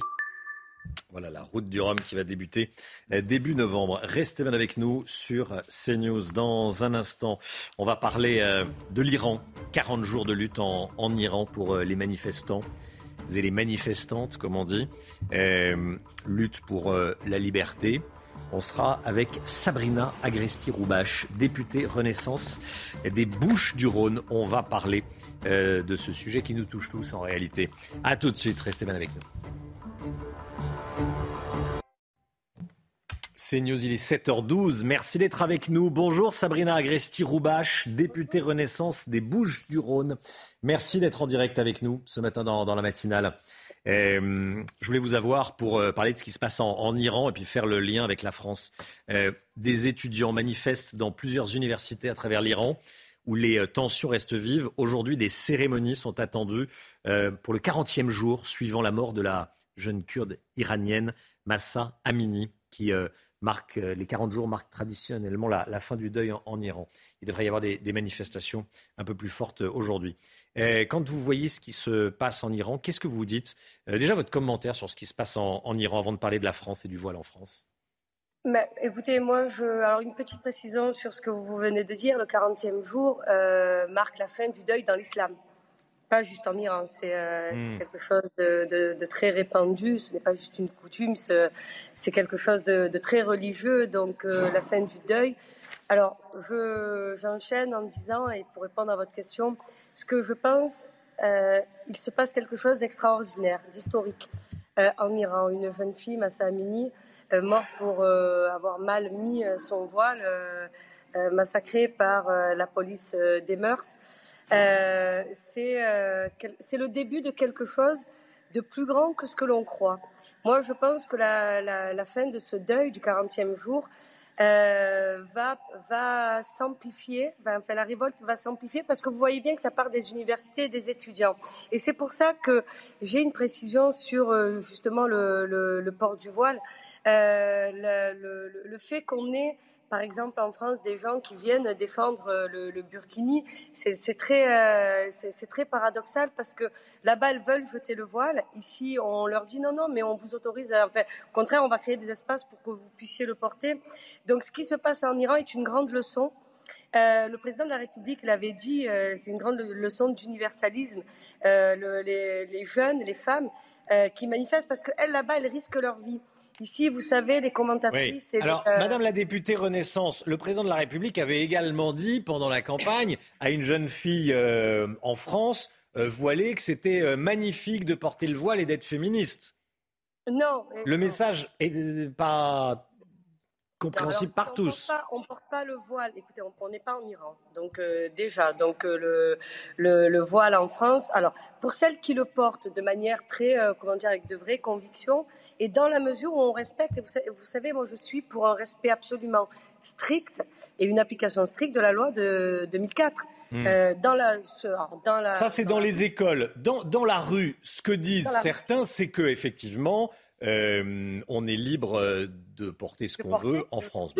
Mais qu'il y a une espèce d'obligation dans certains groupes, dans certaines communautés, dans certains quartiers, de fait. Alors, justement, et c'est là que l'islam politique rentre en jeu. Oui. C'est là que l'islam politique rentre en jeu. Dans la mesure où, euh, où quelqu'un ou une femme décide de porter le voile pour des convictions religieuses qu'elle a, si ça correspond à ce qu'elle a envie de faire au fond d'elle, pourquoi pas dans la rue dans la mesure, encore une fois, où on respecte strictement les lois de la République. Vous savez, on a beaucoup de chance en France d'être libre. Et c'est pour ça que j'en veux beaucoup justement à celles et ceux qui instrumentalisent. Vous voyez bien que quand Sandrine Rousseau se fait euh, siffler dans, une dans la manifestation justement euh, pour Massa Amini, c'est-à-dire juste après la mort de, de cette jeune iranienne, euh, vous comprenez bien le message, c'est-à-dire vous ne pouvez pas venir ici dire mmh. euh, que c'est tout à fait anodin de pouvoir de dire justement c'est un embellissement, mais le, pour revenir à ce qu'a dit le président de la République, le président de la République avait dit c'est magnifique de, de, de, le porter, mais dans la mesure où on respecte les, les lois de notre République. Ce que ne disent pas, par exemple, la NUPES. J'ai une espèce de, de, vous savez, de, mmh. de, de, révolte de salon. Moi, j'appelle ça la, la, la, Sandrine Rousseau est une bourgeoise euh, qui vient expliquer aux jeunes. Elle, elle est jamais allée, vous voyez, dans les quartiers, elle sait pas exactement ce que c'est. Justement, celle qui sont obligés de le porter. Et en plus, on vient leur créer, par exemple, comme l'a fait Eric Piolle, des endroits où elles peuvent porter le burkini, alors qu'il ne me semble pas que les, femmes voilées euh, de Grenoble aient manifesté pour avoir euh, une piscine avec des burkinis. Donc c'est tout, le, c'est tout justement mon, mon, combat à moi.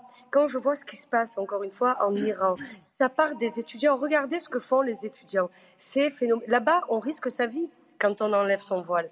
En France, si on le porte, on ne risque pas sa vie. Et si on ne le porte pas, on ne risque pas sa vie non plus. Donc, on a déjà énormément de chances d'être ici, justement. Merci, Madame la députée. Merci beaucoup d'avoir été en direct avec nous ce matin. Bravo à celle et vraiment je, un message pour euh, les femmes en Iran. Euh, voilà, elles, elles, sont au début de quelque chose. Et remarquez bien Erdogan. Il a dit qu'il ferait un référendum sur le voile, donc euh, les élections pour lui ne sont pas loin et c'est le début de quelque chose. Merci Madame la députée, merci beaucoup d'avoir été en direct avec nous. Bonne journée à vous, à bientôt. Le point info, Chanel Housteau.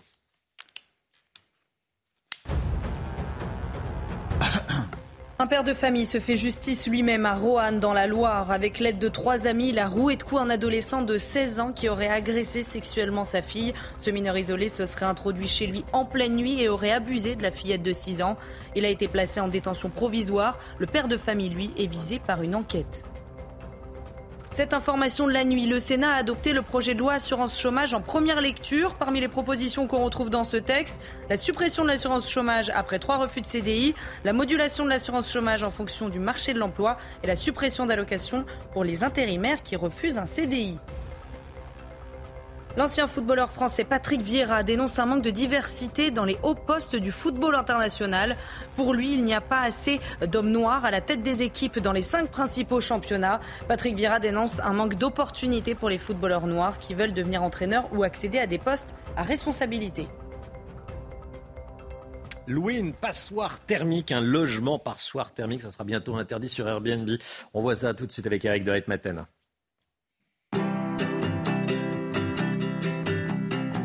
Votre programme avec Clésia, assureur d'intérêt général. Les plateformes de location saisonnière comme Airbnb ne pourront plus louer des logements passoires thermiques. À partir de quand, Eric de Ritmaten? Eh bien, à partir de janvier 2023. Alors, c'est Airbnb, c'est TripAdvisor, c'est Booking.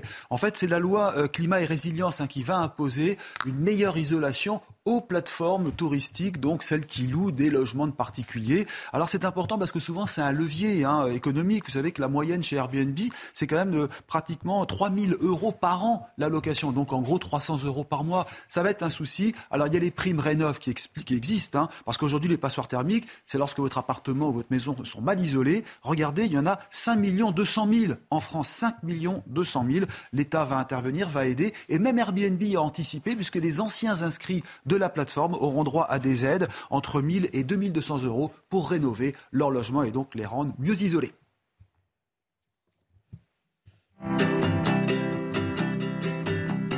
C'était votre programme avec Clésia, assureur d'intérêt général. Tout sur les zones à faible émission. Vous savez, ces zones où il sera interdit de rouler avec une vieille voiture, une voiture polluante. On va voir ça avec Pierre Chasseret dans un instant. À tout de suite. Bon réveil à tous. Rendez-vous avec Pascal Pro dans l'heure des pros, du lundi au vendredi de 9h à 10h30.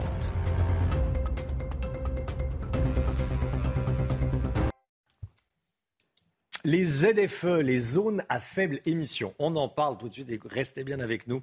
Bonjour Pierre Chasseret. Bonjour Romain. Délégué général de 40 millions d'automobilistes. Un contrôle sanction automatisé pour sanctionner les véhicules et les, les automobilistes qui n'ont pas le droit de circuler dans les zones à faible émission. Ce contrôle va être euh, mis en place. Hein. Oui, hier, il y avait une conférence de presse hein, avec Clément Beaune et Christophe Bichu, les, les, les Béchu, les ministres en charge de ce dossier.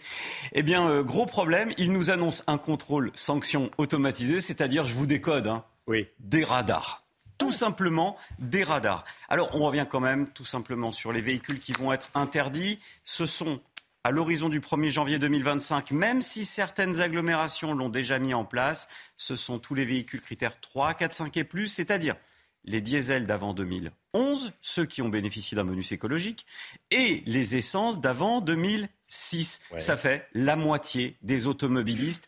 il n'y a quand même pas besoin d'être très intelligent pour comprendre que ça va poser un problème. Et pourtant, eh bien, on y va tout droit au problème. Alors, quelles sanctions est prévues Pareil, euh, les ministres nous ont fait part de la sanction prévue. C'était une sanction à 68 euros qui était prévue initialement. Eh bien non, ce sera une amende de quatrième classe à hauteur de 135 euros d'amende par flash devant un de ces contrôles sanctions automatisés. Par exemple, une mère de famille passe pour emmener son gamin à l'hôpital avec la mauvaise voiture devant quatre radars. Ça fera 4 fois 135 euros à l'aller 4 fois 135 euros au retour. J'ai l'impression qu'on a clairement retrouvé le moyen de renflouer les caisses de l'État. Alors regardez euh, la carte hein, de, ces, euh, de ces zones dans lesquelles vous n'aurez pas le droit de circuler. En bleu, les petits points des zones à faible émission déjà mises en place. Et puis, en, dans l'autre couleur, vous avez tous En les vert, oui. points des, euh, des autres zones à faible émission qui verront le jour. Autant dire très clairement que si vous ne pouvez plus passer par ces villes, votre voiture ne vous sert plus à rien. On entend beaucoup que ça concerne les véhicules les plus polluants. C'est en tout cas la raison invoquée par le, le gouvernement. Oui, avec une petite incohérence. C'est comme je vous le disais, ces véhicules qu'on considère polluants, non écologiques, ce sont des véhicules qui ont bénéficié d'un bonus à l'achat écologique.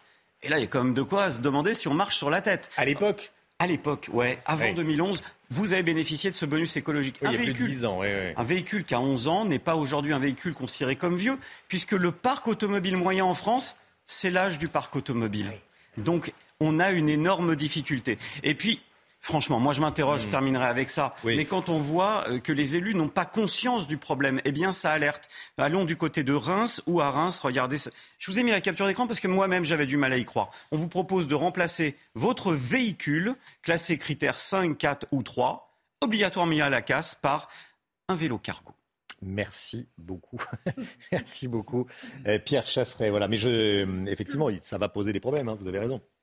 J'en discutais hier avec le maire de Toulouse, euh, Jean-Luc Moudin, que le maire euh, Les Républicains de Toulouse. Il, craint un climat insurrectionnel à Oui, cause de, lui, au début, à cause de ces ZFE, ces zones à, à faible émission. Merci beaucoup, Pierre Chasseret.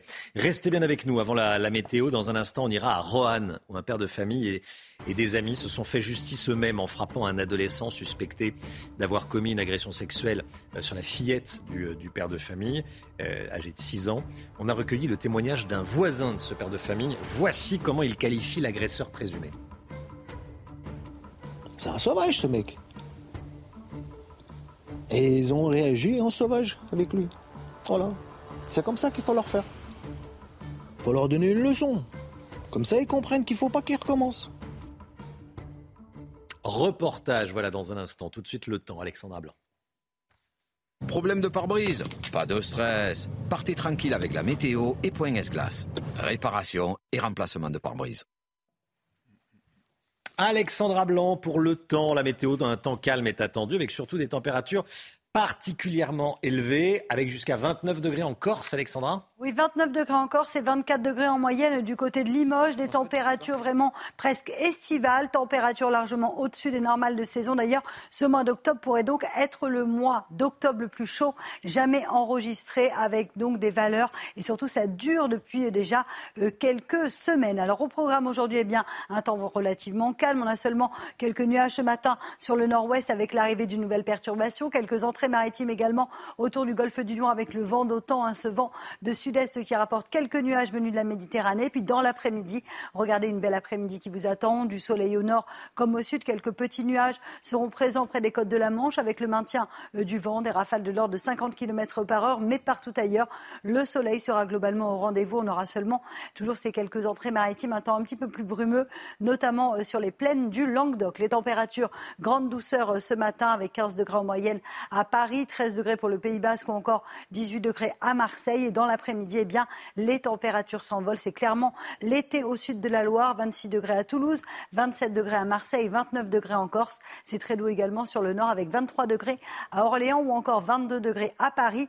La suite du programme des conditions météo agréables, belle, sèche et ensoleillée avec la douceur qui se maintiendra. Problème de pare-brise Pas de stress. Repartez tranquille après la météo avec Point S-Glace. Réparation et remplacement de pare-brise. C'est News, il est 7h30. Bienvenue à tous et merci d'être avec nous à la une ce matin. Cette enquête ouverte contre le père de famille qui a frappé l'agresseur présumé de sa fillette de 6 ans à Roanne. Nous sommes allés sur place.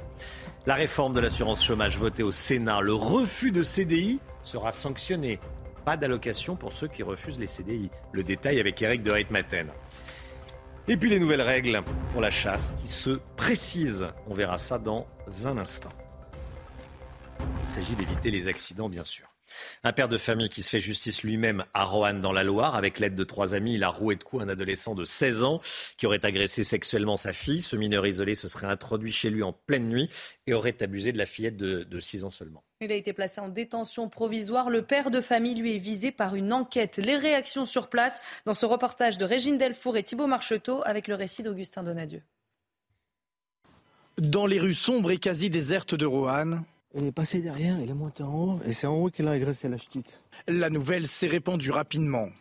Et à chaque habitant que nous croisons, le sentiment est le même. C'est son gamin, c'est normal. Non? À vous, ils vous auront fait ça, vous aurez fait quoi, vous Il y a la confiance dans le quartier. Mais euh, là, tout le monde surveille, tout le monde, on s'aime tous, là.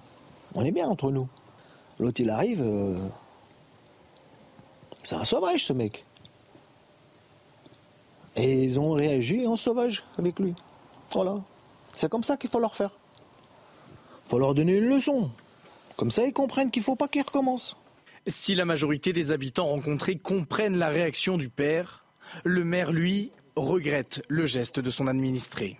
On peut comprendre cette attitude. Moi, je suis aussi père d'enfants, bien évidemment, et qui ne comprendrait pas une réaction donc euh, euh, peut-être violente vis-à-vis de cela. Maintenant, on n'est pas dans un pays où on peut faire justice soi-même.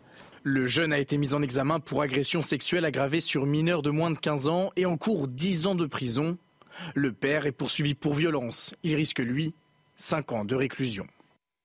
Voilà, et soyez là à 8h30 si vous le pouvez. On sera avec le procureur de la République de Roanne, Abdelkrim Grini, qui sera en direct avec nous 8h30 dans la matinale.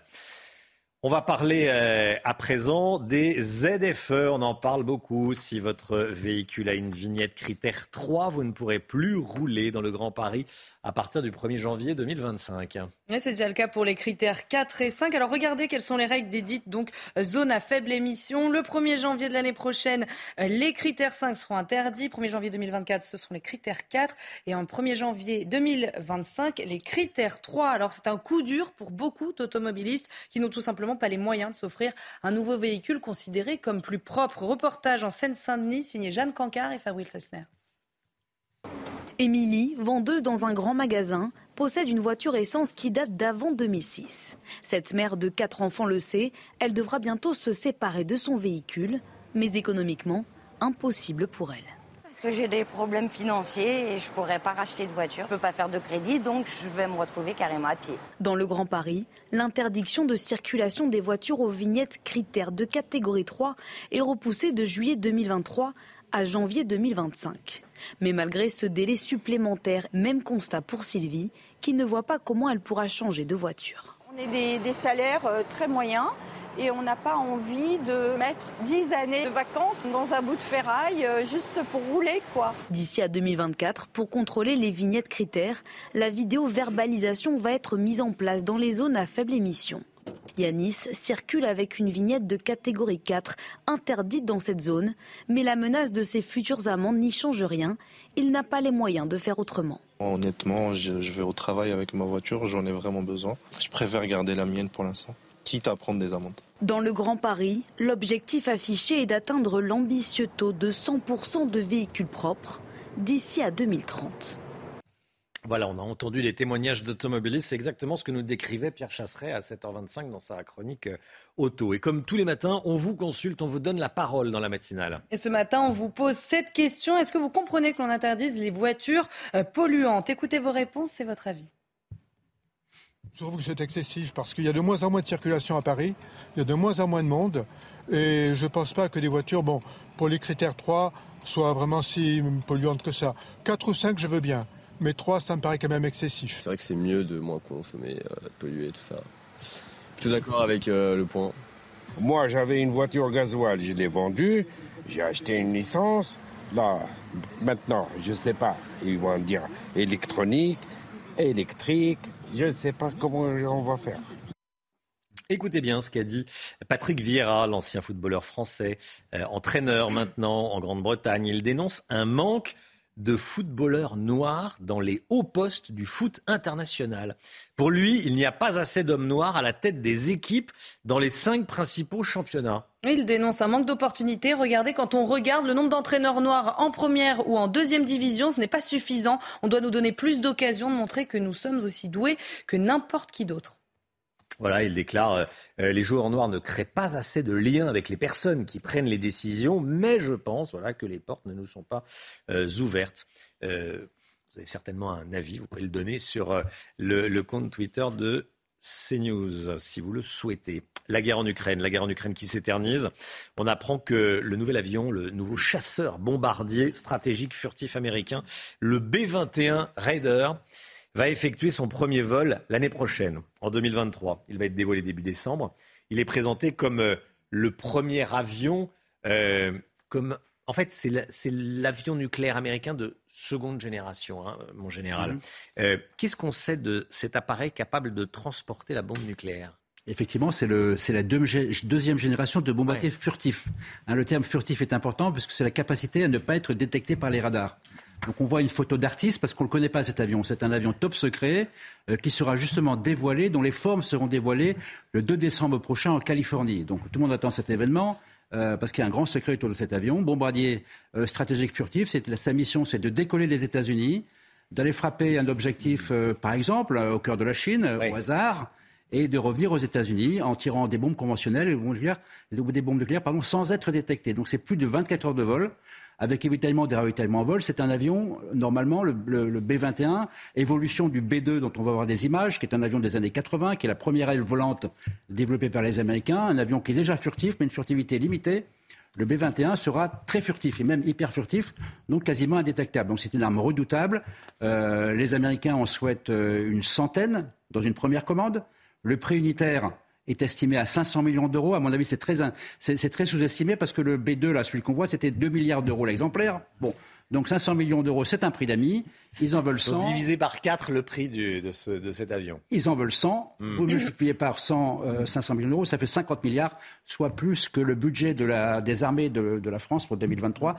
Donc c'est un effort considérable, c'est une priorité. Euh, je pense que tout l'état-major chinois sera devant son poste de télévision le 2 décembre prochain.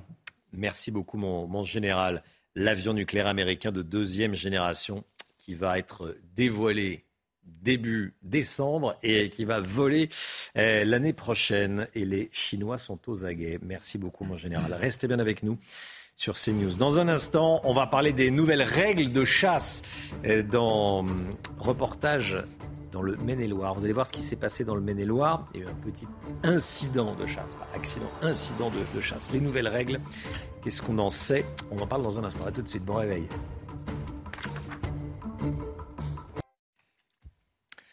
« 8h20, merci d'être avec nous. Nouvel euh, incident de chasse dans le Maine-et-Loire ce week-end. La vidéo a été euh, beaucoup diffusée sur les réseaux sociaux.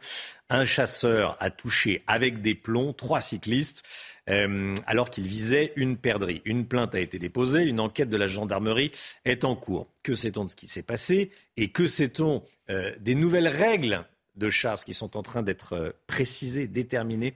On voit ça avec Aminata Dem. Regardez.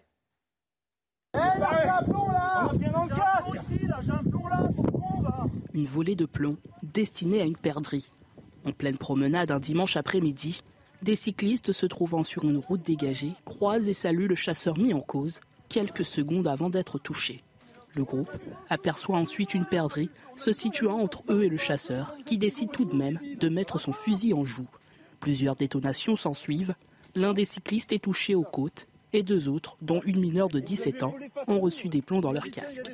Pour nous, c'est inadmissible. Ils n'avaient pas à tirer en direction de la route, qu'il y ait ou non quelqu'un sur la route. C'est la règle de base. Je vous rappelle quand même que euh, dans tout le week-end, il y a eu euh, un million de chasseurs dans les, champs et dans les bois, et sans doute 5 ou 6 millions de personnes qui se sont promenées dans les champs et dans les bois, et il n'y a pas eu euh, énormément d'incidents. Donc on ne minimise pas celui-ci, et celui-là, il faut le sanctionner. Le gouvernement a présenté plusieurs pistes pour réduire ces accidents de chasse.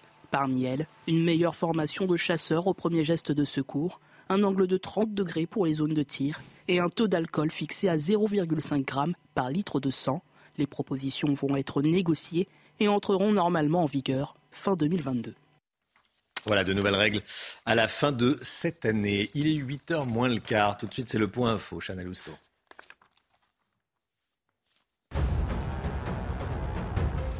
Des retraités séquestrés et dépouillés chez eux. Ça s'est passé dans le Val d'Oise. En deux semaines, trois adolescents de 15 ans se sont attaqués à un homme seul et à un couple. Repérés grâce à des vidéos de caméra surveillance, ils ont été interpellés et mis en examen hier. En Iran, 40 jours se sont écoulés depuis la mort de Massa Amini. C'est la fin de la période de deuil traditionnel dans le pays. Sur place, les tensions restent vives. Les femmes iraniennes continuent de manifester contre le port obligatoire du voile islamique. Dans les stations-service, le retour à la normale se fait toujours attendre dans plusieurs départements. En moyenne, 20% des stations manquent au moins d'un carburant, un chiffre qui monte à plus de 50% dans le Puy-de-Dôme, dans l'Ain et dans l'Indre-et-Loire. Payer 35 euros par mois pour euh, aller tous les jours, si on veut, une fois par jour en tout cas, au restaurant. C'est euh, ce que propose la chaîne de restaurants italiens Dell'Arte, les pizzas Dell'Arte. Alors concrètement, on paye 35 euros par mois et ensuite on va autant qu'on veut, enfin une fois par jour, prendre un plat dans le restaurant. C'est une formule d'abonnement. Hein. C'est ça. Vous pouvez déjeuner ou dîner au choix tous les jours dans un des restaurants de la chaîne. Vous avez le choix entre 5 pizzas et 2 plats de pâtes à consommer euh, sur place. En revanche, si vous voulez boire un soda ou un café, vous devez euh, payer en plus. Le concept est actuellement testé dans 13 restaurants de la chaîne. C'est euh, intéressant. Hein. Je me demande comment ils font pour mm. retomber sur leurs pattes financièrement. Parce que si on va tous les jours prendre une pizza qu'on consomme pas, qu'on boit pas, qu'on ils seront, ils seront perdants. Après, je pense qu'ils misent sur le fait qu'on y va en famille, on y va avec des amis, euh, on prend la pizza, on prend le plat de pâtes, du coup on prend aussi le café, le euh, quoi d'autre, le, le, soda. Un jour une pizza et un plat de pâtes, il faudra prendre aussi un abonnement à la salle de sport. Hein. Oui, à la salle de sport, effectivement. à la salle de sport. À, à juste à, un partenariat. voilà. Allez. Un partenariat, oui, c'est ça. Oui, voilà, il faut faire le, le, régime, le régime qui va avec. Mais bon, ça vous dirait, tiens, Eric Doret Matin On va manger une pizza tous les jours, non. ah non, ça peut être des pâtes aussi. Ça peut être des pâtes des pâtes, heureusement. Bon, bon, bon. Allez. Euh, L'écho, tiens, justement, on va parler de la réforme de l'assurance chômage.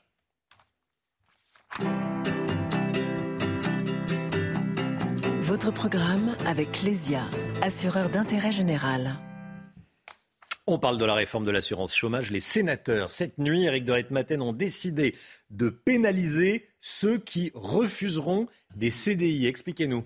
Oui, ce qu'il faut retenir de tout cela, c'est que euh, le CDI ne fait plus rêver. C'est ça le, grand problème. Pendant longtemps, vous savez, les, salariés qui étaient un peu en précarité avec le CDD ou les intérimaires rêvaient que d'une seule chose, c'était d'avoir un CDI. Eh bien, en fait, ça a changé parce qu'aujourd'hui, le télétravail ou l'envie tout simplement de couper les ponts avec son patron du jour au lendemain, eh bien, tout cela a pris dessus sur la stabilité et sur l'emploi durable. Alors, le CDI ne fait plus rêver et du coup, les sénateurs qui sont marqués à droite, hein, il faut le rappeler que la Chambre haute est très à droite, eh bien, ont été assez catégoriques. Pour eux, le plein emploi, c'est 5% de chômeurs en France. Il faut rappeler qu'aujourd'hui, on est encore à 7%. Et donc, le refus du CDI, c'est carrément une provocation, pourquoi pas dire même une insulte. Alors, cette réforme de l'assurance chômage, elle est passée à l'Assemblée nationale le 11 octobre, elle a été votée, mais hier soir, elle a été examinée par les sénateurs, et là, ils ont décidé tout simplement de voter la suspension pure et simple des allocations chômage si on refuse trois fois un CDI. Alors en cas de trois refus, donc plus de chômage, c'est catégorique. Et même le ministre du Travail, Olivier Dussopt, ne s'y attendait pas.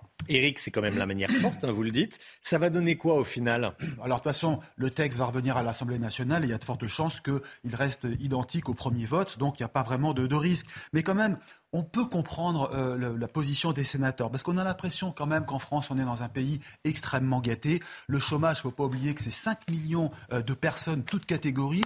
Hein, euh, on ne peut pas vanter d'être sorti d'affaires. Hein. Vous avez, je le rappelle, 7% de chômeurs en France, là où l'Allemagne est à 3%. Selon l'INSEE, le chiffre est parlant, vous avez 73% des actifs aujourd'hui qui sont en CDI. Mais cela comprend les fonctionnaires, les agents de l'État. On peut donc aller plus loin. C'est surtout une réponse aussi aux patrons. Les chefs d'entreprise ont besoin de stabilité, de vision à long terme.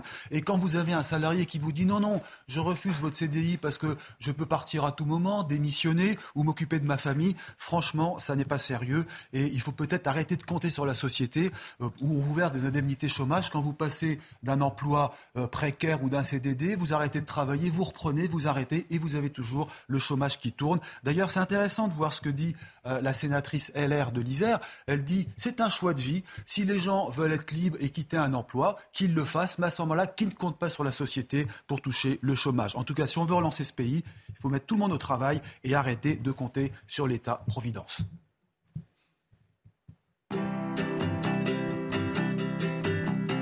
C'était votre programme avec Lesia, assureur d'intérêt général. C'est vrai ce que vous dites, Eric de Ritmaten. Elle résume bien la situation, cette sénatrice. Elle dit on ne peut pas faire des choix de vie qui sont payés par des systèmes assurantiels. En clair, on peut refuser un CDI, on a le droit, on peut quitter son job, on peut voilà. Sauf que pas que ce soit payé par, euh, par euh, l'assurance chômage, hein, parce que c'est payé par les salariés. On vous prend de l'argent quand vous êtes salarié pour cette assurance. Bon, ça résume plutôt. Je pense qu'il y a beaucoup de gens qui pensent, qui pensent comme elle. Allez, 7h48. Restez bien avec nous dans un instant. Les zones à faible émission, on en parle beaucoup parce que ça inquiète nombre d'entre vous. Les zones à faible émission, est-ce que ce ne serait pas en réalité un péage anti-pauvre? On va voir ça avec Paul Sugy dans un instant. A tout de suite. Rendez-vous avec Sonia Mabrouk dans Midi News du lundi au jeudi de midi à 14h. On en parle depuis le début de cette matinale, Paul. Une amende va être mise en place d'ici à deux ans pour faire respecter les ZFE, les zones à faible émission de CO2. Forcément, Paul Sugis, ça ne va pas plaire à tout le monde. Oui, en d'autres termes, Romain, c'est l'entrée en vigueur de la mesure, hein, parce qu'une règle qui n'était pas sanctionnée euh, en cas de non-respect. Bon, donc évidemment, effectivement, c'est euh, cette fois-ci on y est. Euh, ces métropoles, ces grandes agglomérations sont devenues peu à peu, Romain, des forteresses où les bourgeois scalfeutrent. Alors, les, je parle du bourgeois au sens étymologique, car les habitants des bourgs, par opposition aux gueux, aux cutéreux. En fait, ces ZFE, donc ces zones de favoritisme et d'exclusion, c'est l'écologie façon Médor. Euh, celle qui ne se soucie pas de l'environnement au sens large, mais de son petit environnement à soi, et qui pisse sur la haie en levant la patte pour mieux marquer son territoire. On va dire les choses une fois pour toutes. Romain, hein, qui est-ce qui possède des voitures avec des vignettes critères 4, critères 5 bah, Ce sont les pauvres. Euh, plus de la moitié des ménages précaires en France possèdent une voiture avec euh, un critère 3, 4 ou 5. Ce seront eux qui seront exclus évidemment de ces fameuses ZFE. J'entends bien, mais Paul, on ne peut pas rouler indéfiniment dans des vieilles voitures diesel qui polluent. Oui, mais Romain, il faudrait d'abord qu'on commence par se soucier des alternatives déjà. Le chantier de la voiture électrique, c'est une supercherie notoire. Euh, quiconque a traversé la France, j'en sais d'ailleurs quelque chose, euh, peut le voir. Les bornes de rechargement sont trop peu nombreuses, elles sont mal réparties, le temps de recharge est encore dissuasif. Et puis alors les transports en commun, n'en parlons pas. Leur saturation en ce moment en Ile-de-France atteint des niveaux jamais égalés. Et puis surtout, les grands chantiers euh, de travaux accumulent tous les retards. Surtout, Romain, l'écologie, elle a bon dos. Une zone à faible émission de carbone, ça va pas supprimer les voitures faible, avec de mauvaises émissions de carbone, ça va surtout les maintenir à bonne distance du bourgeois qui se donne bonne conscience. Euh, c'est un peu comme quand la France se gargarise d'être un pays propre alors qu'en fait elle a complètement externalisé euh, toutes les activités industrielles polluantes. Et après on va donner des leçons aux pays d'Asie qui fabriquent nos t-shirts, nos téléphones portables et même de plus en plus d'ailleurs nos, nos bagnoles. Alors la vérité, Romain, c'est que nos centres-villes sont ravitaillés tous les jours par des colonnes entières de poids lourds qui bouchonnent d'ailleurs sur les routes nationales des Pecnos pour aller ravitailler chaque la France urbaine, euh, que les entrepôts d'Amazon tournent à plein régime pour les électeurs d'Europe Écologie Les Verts du 12e arrondissement. Et puis d'ailleurs qu'à l'heure où on se parle, Romain, les petits héros qui ont décidé hier de faire payer des amendes aux bouseux sont certainement en train de courir au bord du canal Saint-Martin avec des baskets qu'on a fabriquées au Bangladesh et dont l'acheminement représente à mon avis une empreinte carbone qui défriserait une vieille 4L. Merci beaucoup, Paul Sugy. Il y en a certains qui euh, s'étouffent avec leur café, là, eh, ou leur thé bio. Merci beaucoup, Paul Sugy. Bon, euh, qu'est-ce que vous en pensez? Vous êtes d'accord avec Paul ou pas? Euh, Ces ZFE, c'est en réalité un péage urbain qui dit pas son nom, une zone anti-pauvre, un péage anti-pauvre, dit euh, Paul. On en parle ce matin. Merci beaucoup. 8h15, soyez là si vous le pouvez. L'invité de Laurence Ferrari sera Aurélien Pradier, candidat à la présidence des Républicains. Allez, la musique tout de suite. On va écouter un vieux titre de Queen. Votre programme vous est présenté par Médicis, spécialiste de la retraite des indépendants et entrepreneurs. C'est un nouveau titre d'un groupe qu'on connaît bien, Queen, avec la voix de Freddie Mercury. Une chanson retrouvée dans les archives datant des années 80. Face It Alone, profitez.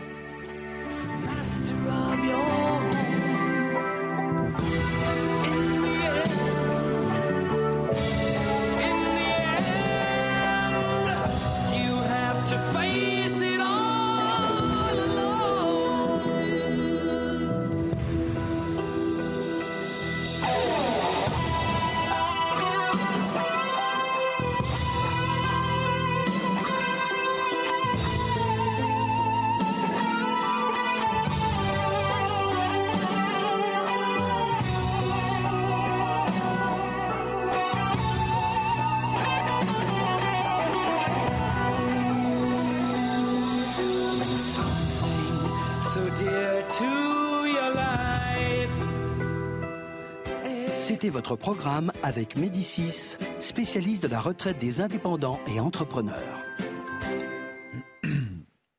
7h56. Le temps tout de suite avec Alexandra Blanc. Problème de pare-brise? Pas de stress. Partez tranquille avec la météo et Point S-Glace. Réparation et remplacement de pare-brise.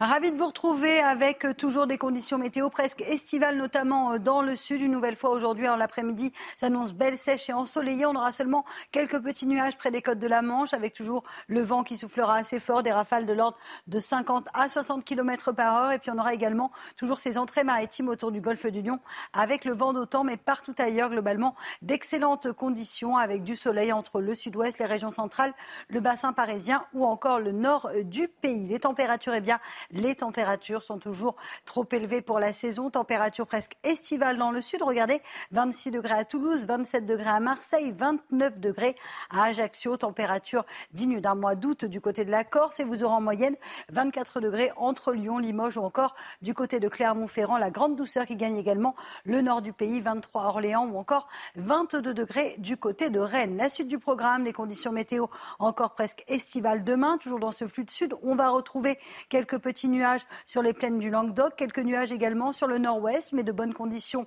au nord comme au sud. Ciel parfaitement dégagé, vous le voyez, entre les Alpes, la Côte d'Azur ou encore du côté de la Corse, le tout dans des températures encore plus élevées. On attend par exemple des pointes à 32, 33 degrés dans le sud-ouest ou encore 23, 24 degrés sur les régions du nord. Températures qui vont rester d'ailleurs très élevées pour la saison, au moins jusqu'au 1er novembre. Problème de pare-brise Pas de stress. Repartez tranquille après la météo avec Point S-Glace. Réparation et remplacement de pare-brise.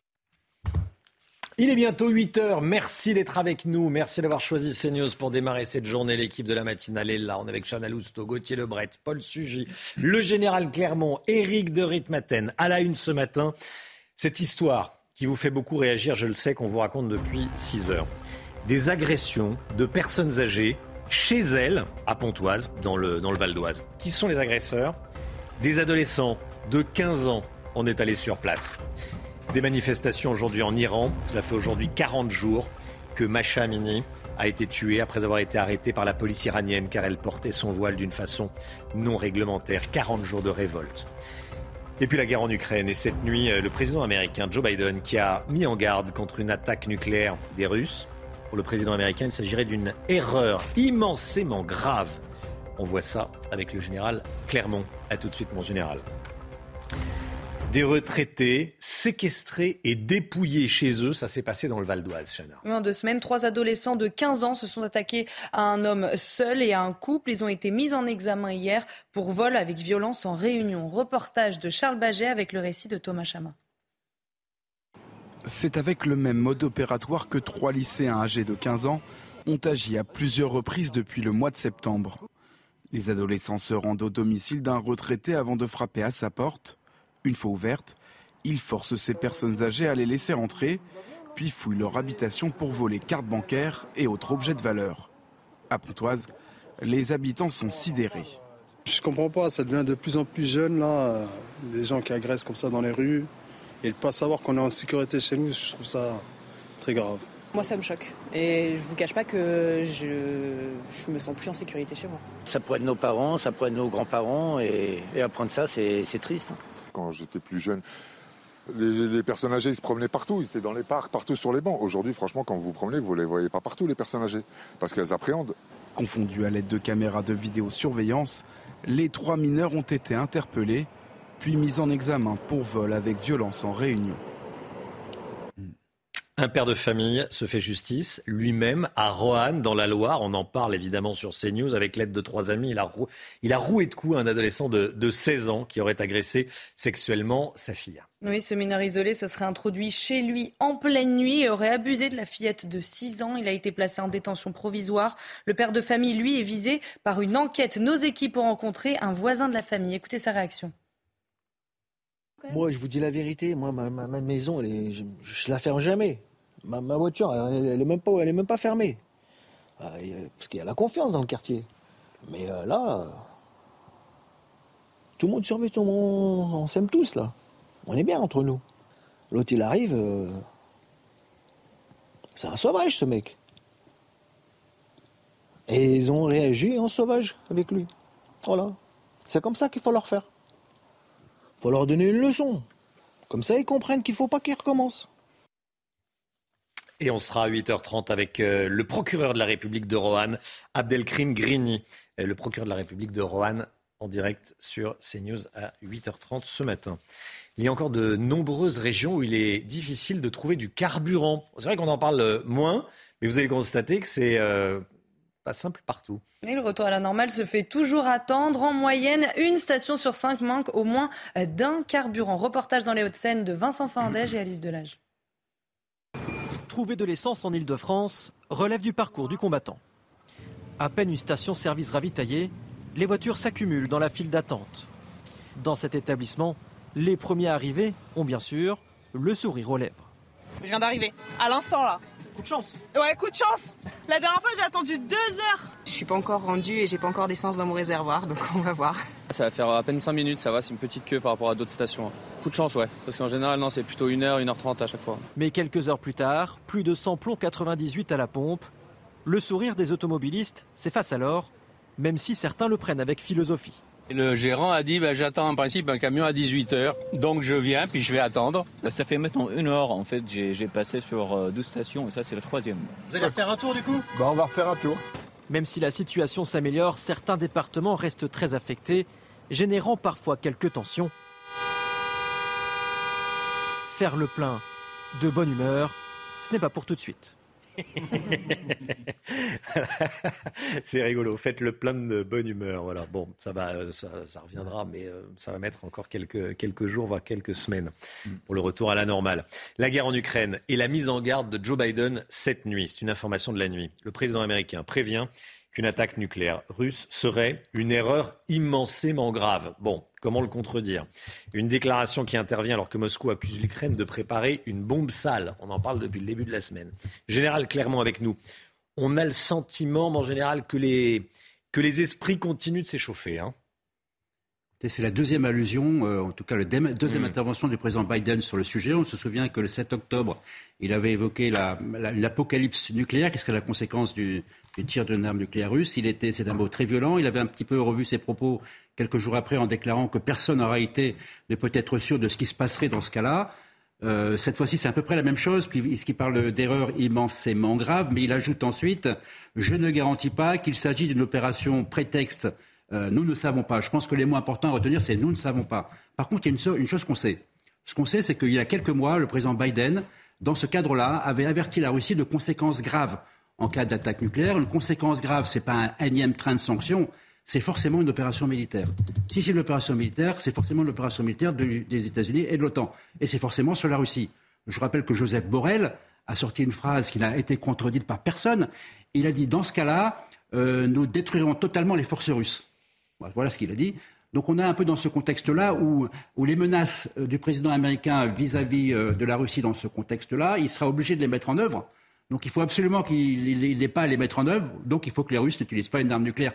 Et rappelons-nous quand même que je pense que Biden a en mémoire l'affaire de la Syrie, où Obama en 2011 avait averti euh, Bachar el-Assad de frappe au cas où il utiliserait l'arme chimique. Il n'y a pas eu de frappe et Bachar el-Assad a utilisé les armes chimiques. Merci mon général. En Iran, 40 jours se sont écoulés depuis euh, la mort de Massa Amini. C'est la fin de la période de deuil traditionnel dans l'islam et notamment en Iran donc. Sur place, les tensions restent vives. Les femmes iraniennes continuent de manifester contre le port obligatoire du voile islamique. Thomas Chama et Yael Benamou. 40 jours après la mort de Masha Amini, la période traditionnelle de deuil touche à sa fin en Iran. Mais les parents de la jeune fille n'organiseront pas de commémoration par peur de représailles de la part des forces de sécurité du régime. Le 16 septembre, l'Iranienne de 22 ans décédait après son arrestation par la police des mœurs pour non-respect du port du voile. Depuis, d'abord sur les réseaux sociaux puis dans la rue, les Iraniens manifestent pour honorer sa mémoire. Les femmes retirent leur voile pour réclamer l'égalité avec leurs compatriotes masculins. Au fur et à mesure, la contestation se diffuse dans tous les secteurs du pays, des étudiants aux commerçants en passant par les ouvriers qui entament des grèves. Des protestations réprimées dans la violence. Au moins 141 personnes sont mortes et des centaines ont été arrêtées depuis le début des manifestations. Pas de quoi stopper la grogne des Iraniens, déterminés à faire évoluer les mentalités du pays. Des revendications soutenues partout dans le monde, comme ici à Berlin, où 80 000 personnes manifestaient samedi dernier. Emmanuel Macron va déjeuner avec Olaf Scholz aujourd'hui à l'Elysée. Le chancelier allemand est en déplacement à Paris, alors que rien ne va plus, ou presque, entre Paris et Berlin. On va dire que les relations sont frisquettes. Gauthier Lebret avec nous. Le but de cette rencontre, le but de ce déjeuner, c'est la gastronomie euh, diplomatique ou la diplomatie gastronomique. Euh, le but de ce déjeuner, c'est renouer le dialogue pour apaiser les tensions. Hein. Oui, les deux hommes vont devoir crever l'abcès très clairement, Romain, puisque vous l'avez dit, il y a de fortes tensions entre les deux pays. Aujourd'hui, devait se tenir à Fontainebleau un conseil des ministres franco-allemands qui a été tout simplement annulé. À la place, donc, les deux hommes vont déjeuner tout à l'heure à l'Elysée. Il y a deux grands sujets de divergence entre l'Allemagne et la France depuis euh, la guerre en Ukraine, l'énergie et la défense. Emmanuel Macron n'a pas supporté que l'Allemagne mette en place un bouclier tarifaire de 200 milliards d'euros contre la flambée des prix de l'énergie sans prévenir personne. Le président français bataille pour une réponse européenne à l'échelle des 27, car c'est d'une logique imparable. Plus vous êtes nombreux, plus vous arrivez eh bien, à peser pour faire baisser les prix. Autre sujet de tension, un gazoduc à travers les Pyrénées pour relier l'Espagne et la France. L'Allemagne ultra dépendante, on le sait, aux graisses russes était pour, la France contre. Emmanuel Macron a tout simplement enterré le projet la semaine dernière après le Conseil européen à Bruxelles. Enfin, concernant euh, la défense, la France veut développer avec l'Allemagne un char et un avion du futur. Sauf que Olaf Scholz n'est pas très enthousiaste. Le chancelier allemand préfère la mise en place d'un bouclier anti-missile européen avec 14 pays de l'OTAN, mais sans la France. L'objectif donc de cette rencontre euh, aujourd'hui, éviter de transformer des tensions en crise beaucoup plus profonde. 8h08, merci Gauthier. Restez bien avec nous dans un instant. Laurence Ferrari reçoit Aurélien Pradier, qui est candidat à la présidence des Républicains. A tout de suite.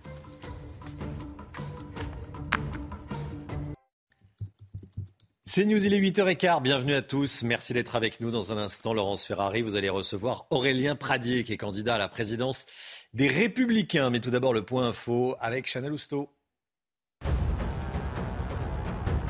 Un père de famille se fait justice lui-même à Roanne dans la Loire. Avec l'aide de trois amis, il a roué de coups un adolescent de 16 ans qui aurait agressé sexuellement sa fille. Ce mineur isolé se serait introduit chez lui en pleine nuit et aurait abusé de la fillette de 6 ans.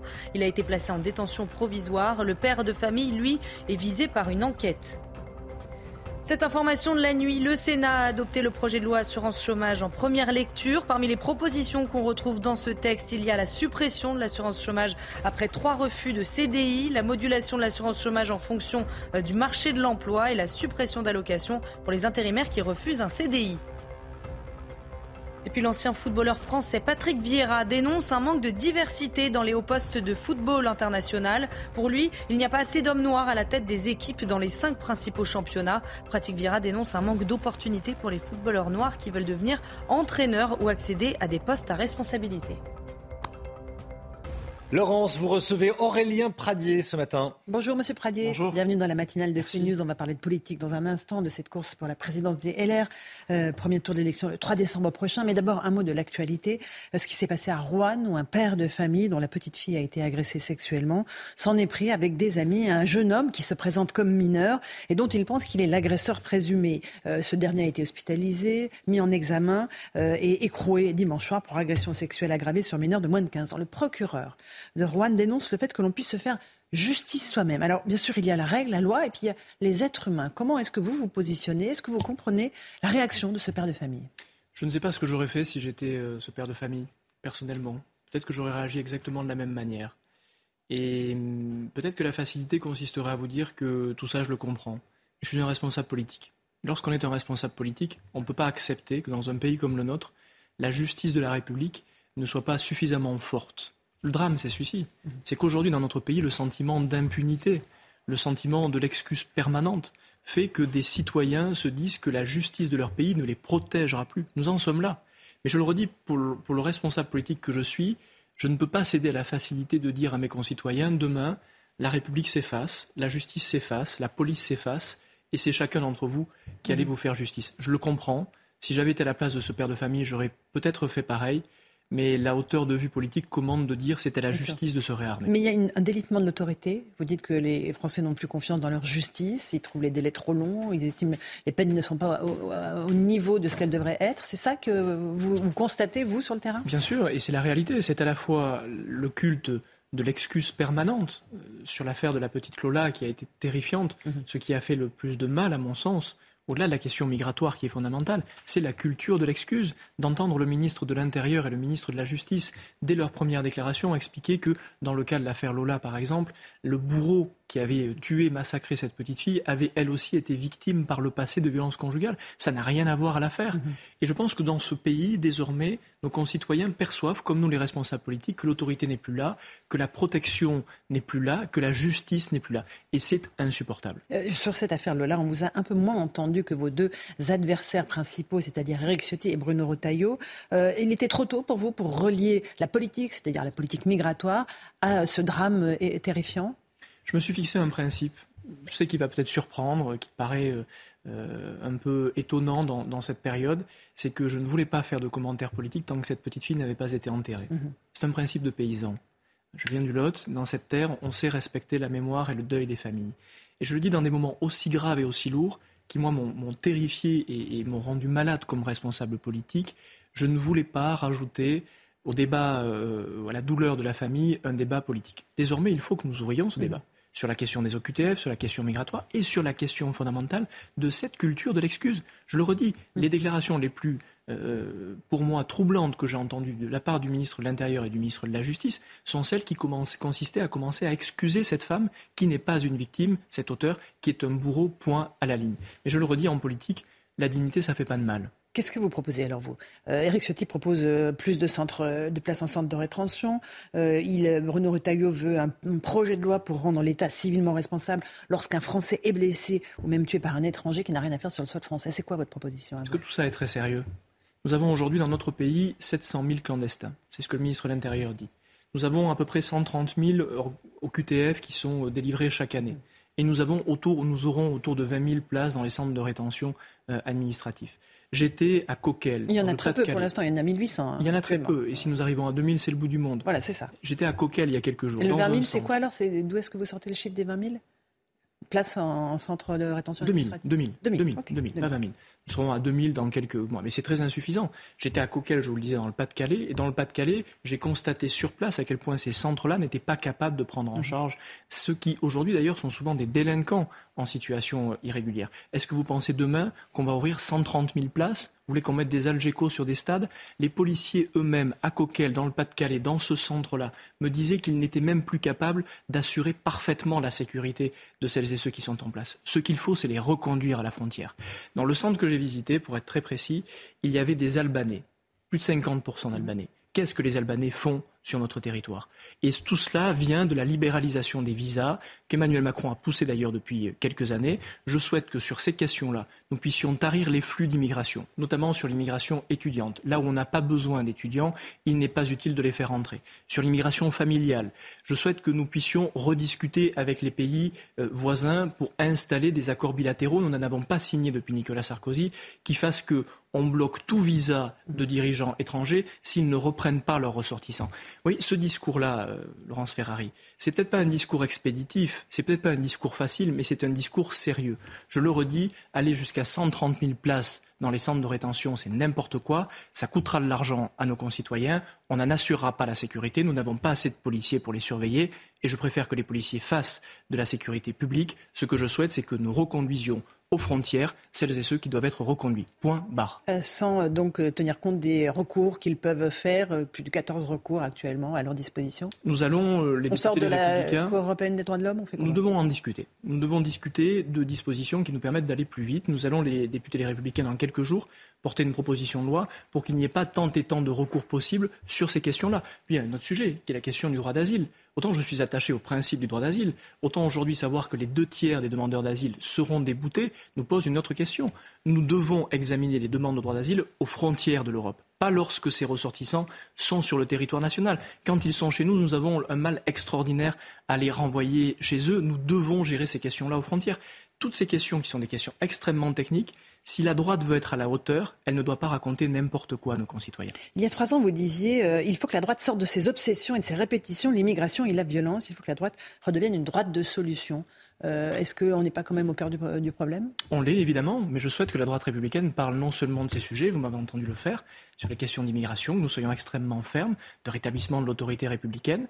Je ne souhaite pas que nous fassions une course à l'échalote absurde. Ce que les Français attendent de nous, c'est que nous appliquions des solutions. Ils savent parfaitement voir quand nous faisons des propositions qui sont intenables. Ils nous connaissent assez. Soyons concrets, soyons sérieux. Mais je veux que nous parlions d'autres sujets. Mhm. Qu'avons-nous à dire sur le pouvoir d'achat? Qu'avons-nous à dire sur l'écologie? Pardon de vous dire que c'est un sujet essentiel dans notre vie politique. Qu'avons-nous à dire sur notre éducation? La droite ne dit plus rien en matière d'éducation. Je veux que l'école de la République demain redevienne un des terreaux qui permet de reconstruire notre société.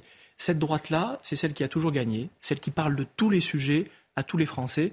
C'est une droite populaire. Je veux que nous retrouvions ce chemin-là. Euh, Est-ce que vous saluez le coup politique qu'a fait Marine Le Pen en votant euh, à l'Assemblée nationale avec la NUPS l'une des motions de censure du gouvernement? Ça vous positionne un tout petit peu comme les supplétifs euh, du gouvernement? C'était un coup politique. Mhm. Est-ce que nous Réussi sommes à un moment. Vous saluez? Petit coup politique, c'est du cirque. C'est purement du cirque politique. Est-ce que moi j'ai envie d'associer mes voix à Emmanuel Macron? Non. Je ne l'ai jamais fait et je ne le ferai jamais. Est-ce que Vous ne le ferez jamais sur aucun texte Je ne le ferai. Vous ne voterez aucun texte? Dans un texte aussi politique qu'une motion de censure? Non. Dans un texte aussi Non, non, non, politique mais- qu'un vote du budget Qu'un vote du budget Non. Sur des mesures euh, Vous l'avez déjà fait. spécifiques, notamment déjà sur, voté. sur Euh. la ristourne, sur les carburants, nous sommes battus pour ça. À chaque fois que les choses vont dans le sens des Français, nous le faisons. Mais je ne signerai pas d'accord politique avec Emmanuel Macron. C'est une grande différence. C'est autre chose. D'ailleurs, Est-ce que vous voterez certains textes Vous l'avez déjà fait alors que et le, dites que non. Rassemblement, et le Rassemblement national l'a déjà fait. Oui, mais je vous parlais du budget. Je vous parlais du budget. Le vote du budget un vote, est un vote politique. Je ne le ferai pas. Je n'aurai pas d'accord politique avec Emmanuel Macron, mais je n'aurai pas non plus d'accord politique avec Jean-Luc Mélenchon. Qu'est-ce que Marine Le Pen va faire avec Jean-Luc Mélenchon?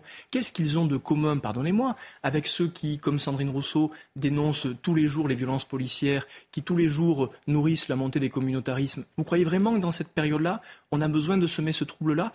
Et, puis j'ajoute un point.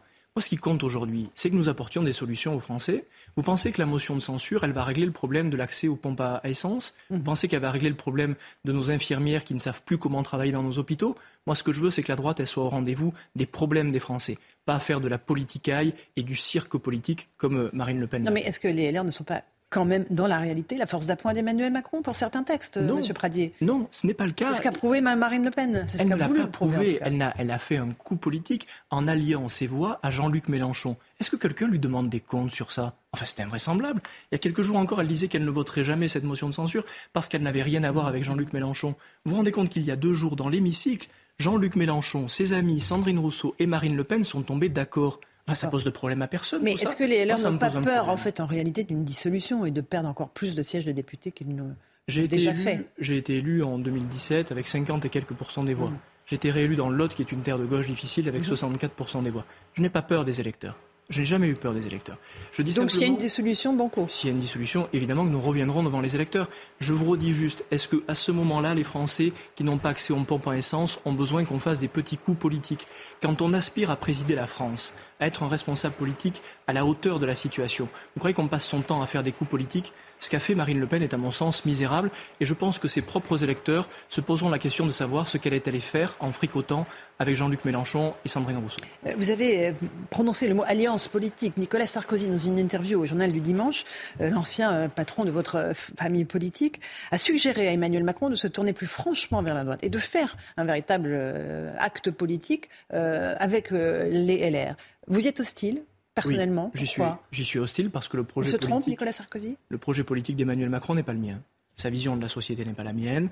Les échecs considérables qu'il accumule sur la question de la dette, sur la question de notre sécurité, sur la question de notre énergie, n'ont rien à voir avec mon projet politique. Et je ne supporte pas d'avoir toujours à choisir entre Marine Le Pen et euh, Emmanuel Macron. Je ne choisirai pas parce que ce ne sont pas mes projets politiques. Je veux que la droite se reconstruise dans un chemin populaire. Il faudra des années pour cela.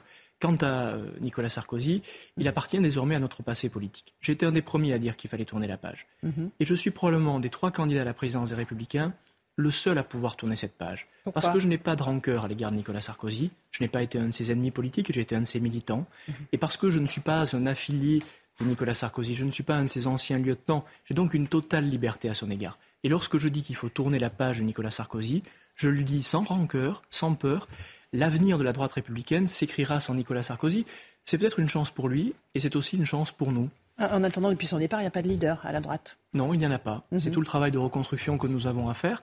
Non seulement la question du leader, mais pardon de le dire, aussi la question du projet politique. Je vous dis que je veux me battre pour que nous reconstruisions une droite populaire. La droite de 1995, de Jacques Chirac, c'est celle qui parlait aux éboueurs de Paris autant qu'aux patrons d'entreprise.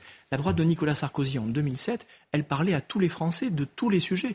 Cette droite populaire qui est capable de parler de handicap autant que de sécurité, qui est capable de parler d'économie autant que d'écologie, nous l'avons perdue. Je souhaite demain que nous reparlions aux ouvriers, aux enseignants, à celles et ceux qui font tourner notre pays.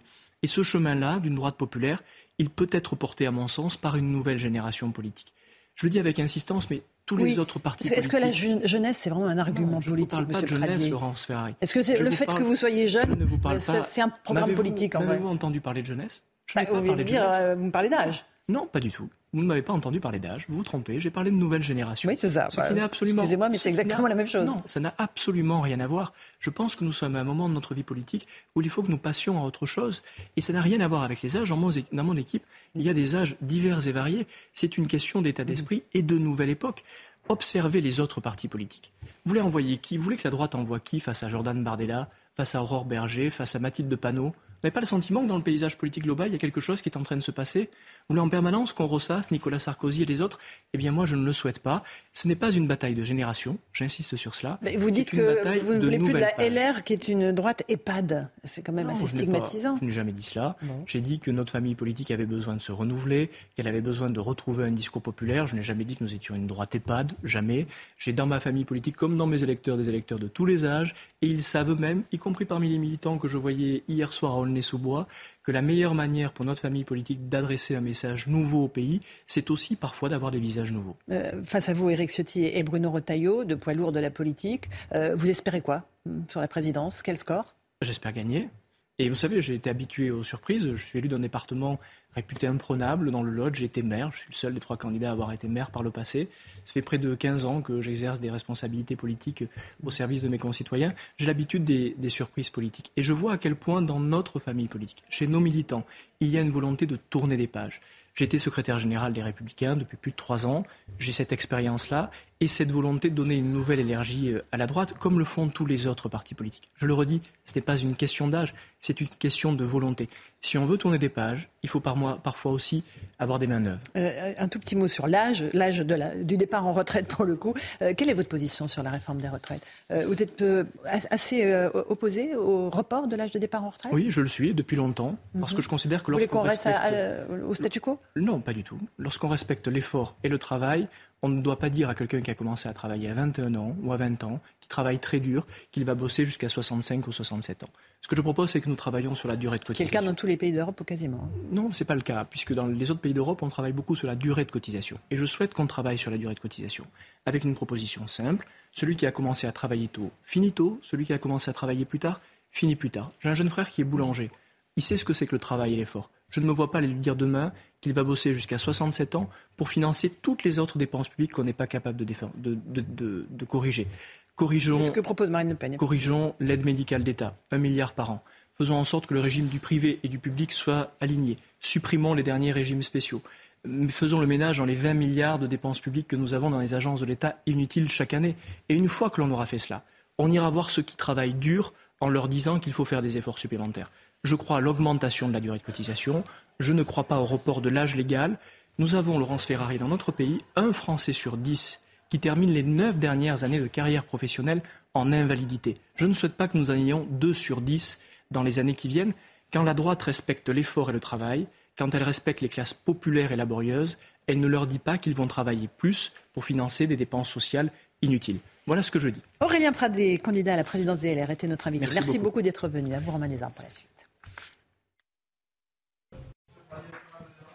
CNews, 8h30. Merci d'être avec nous. Merci d'avoir choisi CNews aujourd'hui. Merci vous de Laurence Ferrari et votre invité Aurélien Pradier. On va parler de Rohan. Rohan, où ce père de famille s'est fait justice lui-même dans la Loire. Avec l'aide de trois amis, il a roué de coups un adolescent de 16 ans qui aurait agressé sexuellement sa fille, ce mineur isolé, qui se dit mineur en tout cas, se serait introduit chez lui en pleine nuit et aurait abusé de la fillette de 6 ans. On va être dans un instant en direct avec Abdelkrim Grini, procureur de la République de Roanne. Merci monsieur le procureur d'être euh, en direct avec nous euh, ce matin depuis Roanne. On va tout d'abord regarder le reportage de Régine Delfour et Thibault Marcheteau avec le récit d'Augustin Donadieu. Dans les rues sombres et quasi désertes de Roanne. Il est passé derrière, il est monté en haut, et c'est en haut qu'il a agressé la ch'tite. La nouvelle s'est répandue rapidement. Et à chaque habitant que nous croisons, le sentiment est le même. C'est son gamin, c'est normal. Non À vous, ils vous auront fait ça, vous aurez fait quoi, vous Il y a la confiance dans le quartier. Mais euh, là, tout le monde surveille, tout le monde, on s'aime tous, là. On est bien entre nous. L'autre, il arrive, euh, c'est un sauvage, ce mec. Et ils ont réagi en sauvage avec lui. Voilà. C'est comme ça qu'il faut leur faire. Il faut leur donner une leçon. Comme ça, ils comprennent qu'il ne faut pas qu'ils recommencent. Si la majorité des habitants rencontrés comprennent la réaction du père, le maire, lui, regrette le geste de son administré. On peut comprendre cette attitude. Moi, je suis aussi père d'enfants, bien évidemment, et qui ne comprendrait pas une réaction donc euh, euh, peut-être violente vis-à-vis de cela. Maintenant, on n'est pas dans un pays où on peut faire justice soi-même. Le jeune a été mis en examen pour agression sexuelle aggravée sur mineur de moins de 15 ans et en cours 10 ans de prison. Le père est poursuivi pour violence. Il risque, lui, 5 ans de réclusion. Le procureur de la République de Roanne, Abdelkrim Grigny, est en direct avec nous. Bonjour, monsieur le procureur. Merci d'être euh, en direct avec nous sur, CNews ce matin. Euh, vous avez entendu euh, cet habitant de, Roanne qui dit qu'il faut donner une leçon à l'agresseur. Vous avez entendu le maire de Roanne dire Je comprends. Il ne cautionne pas, attention, hein, mais il dit Je comprends. Quelle est votre réaction d'homme de loi? Bonjour. Euh, bien évidemment, donc, euh, je, euh, je, partage les propos de, de, Monsieur le maire de Rouen, à savoir que en France, on ne se fait pas justice soi-même. la justice, ce n'est pas la vendetta. La justice, ce n'est pas la loi du talion. La justice, ce n'est pas la vengeance.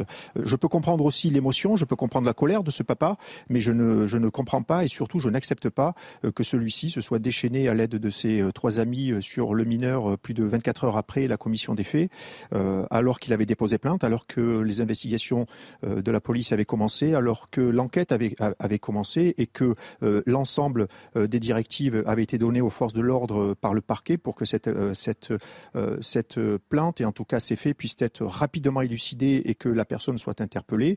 Et je me permettrai de rappeler que la justice a bien travaillé, la justice a travaillé rapidement, puisque une fois ce jeune interpellé, il a été placé en garde à vue, présenté à un juge d'instruction qui l'a mis en examen, et ensuite à un juge des libertés de la détention qui l'a placé en détention provisoire euh, selon et conformément euh, les réquisitions euh, du parquet de Rouen.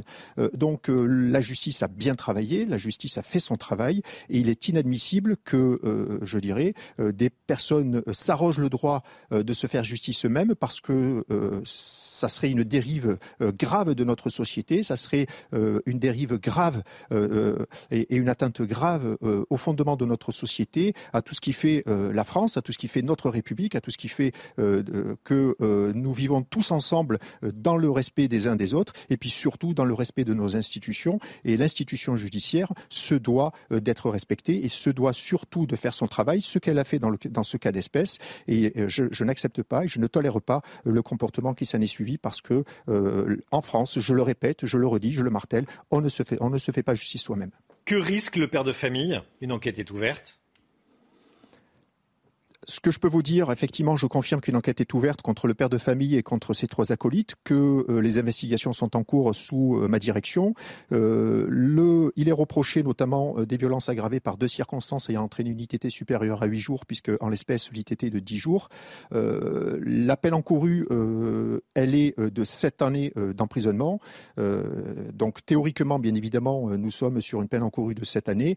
il appartiendra à l'autorité judiciaire, une fois, je dirais, l'affaire élucidée décidé, terminé, de, de donner une décision à ces faits, parce que moi je le dis et je le répète, je, je, je considère que le comportement qui s'en est suivi ne peut pas être accepté et n'est pas acceptable. Notre société ne peut pas l'accepter, ne doit pas l'accepter, et bien évidemment, une décision judiciaire sera apportée à ces faits de violence. Comment en arrive-t-on là?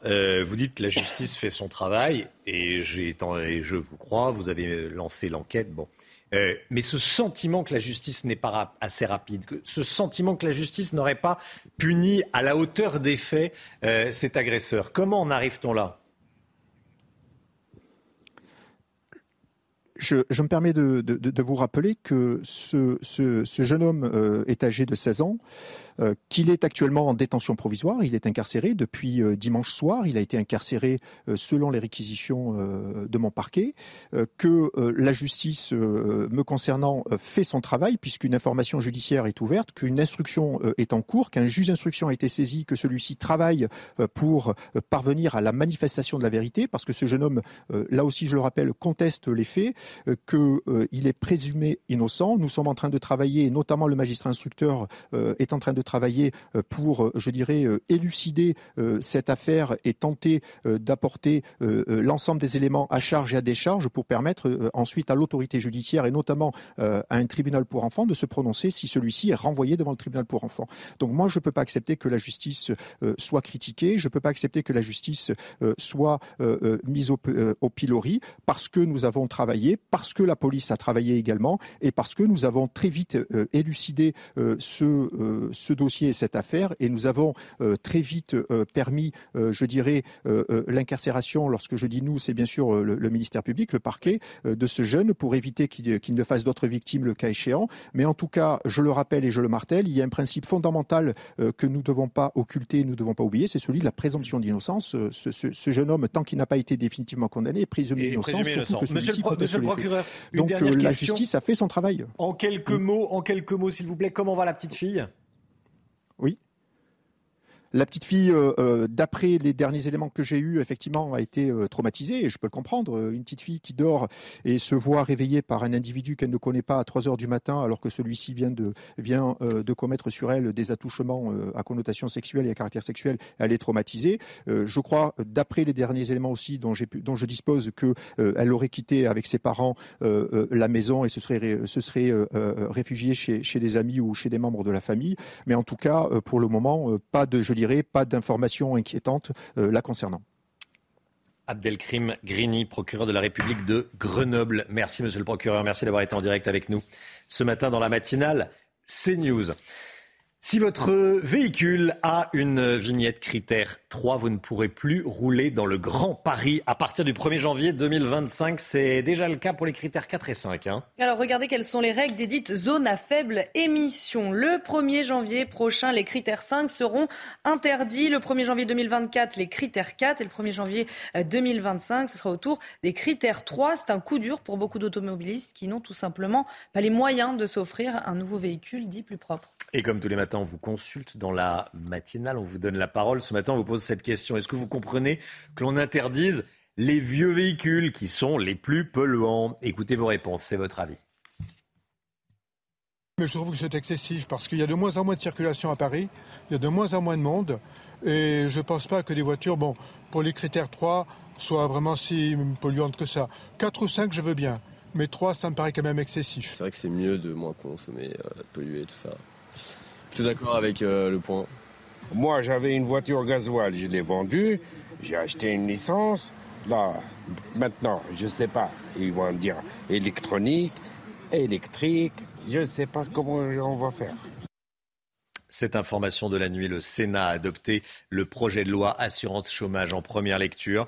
Un projet de loi porté par Olivier Dussopt, le ministre du Travail, qui déplore, regardez, que 60% des entreprises en France éprouvent des difficultés à recruter. 60% des entreprises en France éprouvent des difficultés à recruter. Parmi les, les propositions contenues dans ce texte voté cette nuit au, Sénat, il y a la suppression de l'assurance chômage après trois refus de CDI. Hein. Oui, il y a également la modulation de l'assurance chômage en fonction du marché de l'emploi et la suppression d'allocations pour les intérimaires qui refusent un CDI. Alors que la guerre en Ukraine s'éternise, on apprend que le nouveau chasseur bombardier stratégique furtif américain, le B-21 Raider, va effectuer son premier vol en 2023, l'année prochaine. Il va être euh, dévoilé début décembre. Là, c'est une, c'est l'ancienne génération qu'on voit derrière moi. Hein. On va le dévoiler. Il sera dévoilé euh, début décembre. Il est présenté comme le premier avion de, deuxième génération. Général Clermont, qu'est-ce qu'on sait de cet appareil capable de transporter la, bombe nucléaire hein? Écoutez, on ne sait rien. C'est le principe, puisque c'est un. Mais vous allez tout nous dire. Ah bah, on va quand même vous dire des choses. C'est un avion top secret euh, sur lequel les Américains gardent une très, un haut niveau de, confidentialité. C'est la deuxième génération de bombardiers stratégiques à long rayon d'action furtif. On va voir les, images de la première génération, qui est le B-2 Spirit, euh, en service actuellement aux États-Unis. C'est celui-ci. Donc en fait, c'est une aile volante euh, qui emporte de l'armement en soute.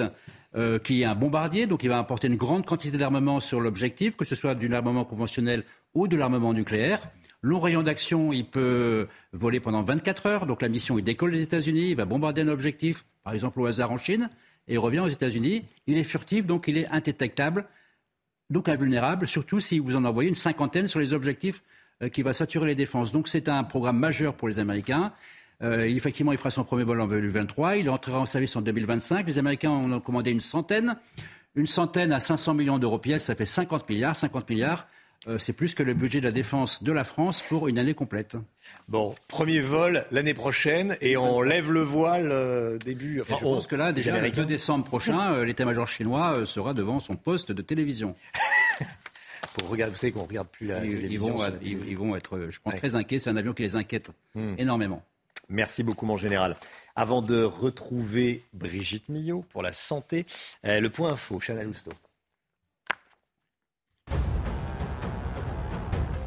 Des retraités séquestrés et dépouillés chez eux. Ça s'est passé dans le Val d'Oise. En deux semaines, trois adolescents de 15 ans se sont attaqués à un homme seul et à un couple. Repérés grâce à des vidéos de caméra surveillance, ils ont été interpellés et mis en examen hier.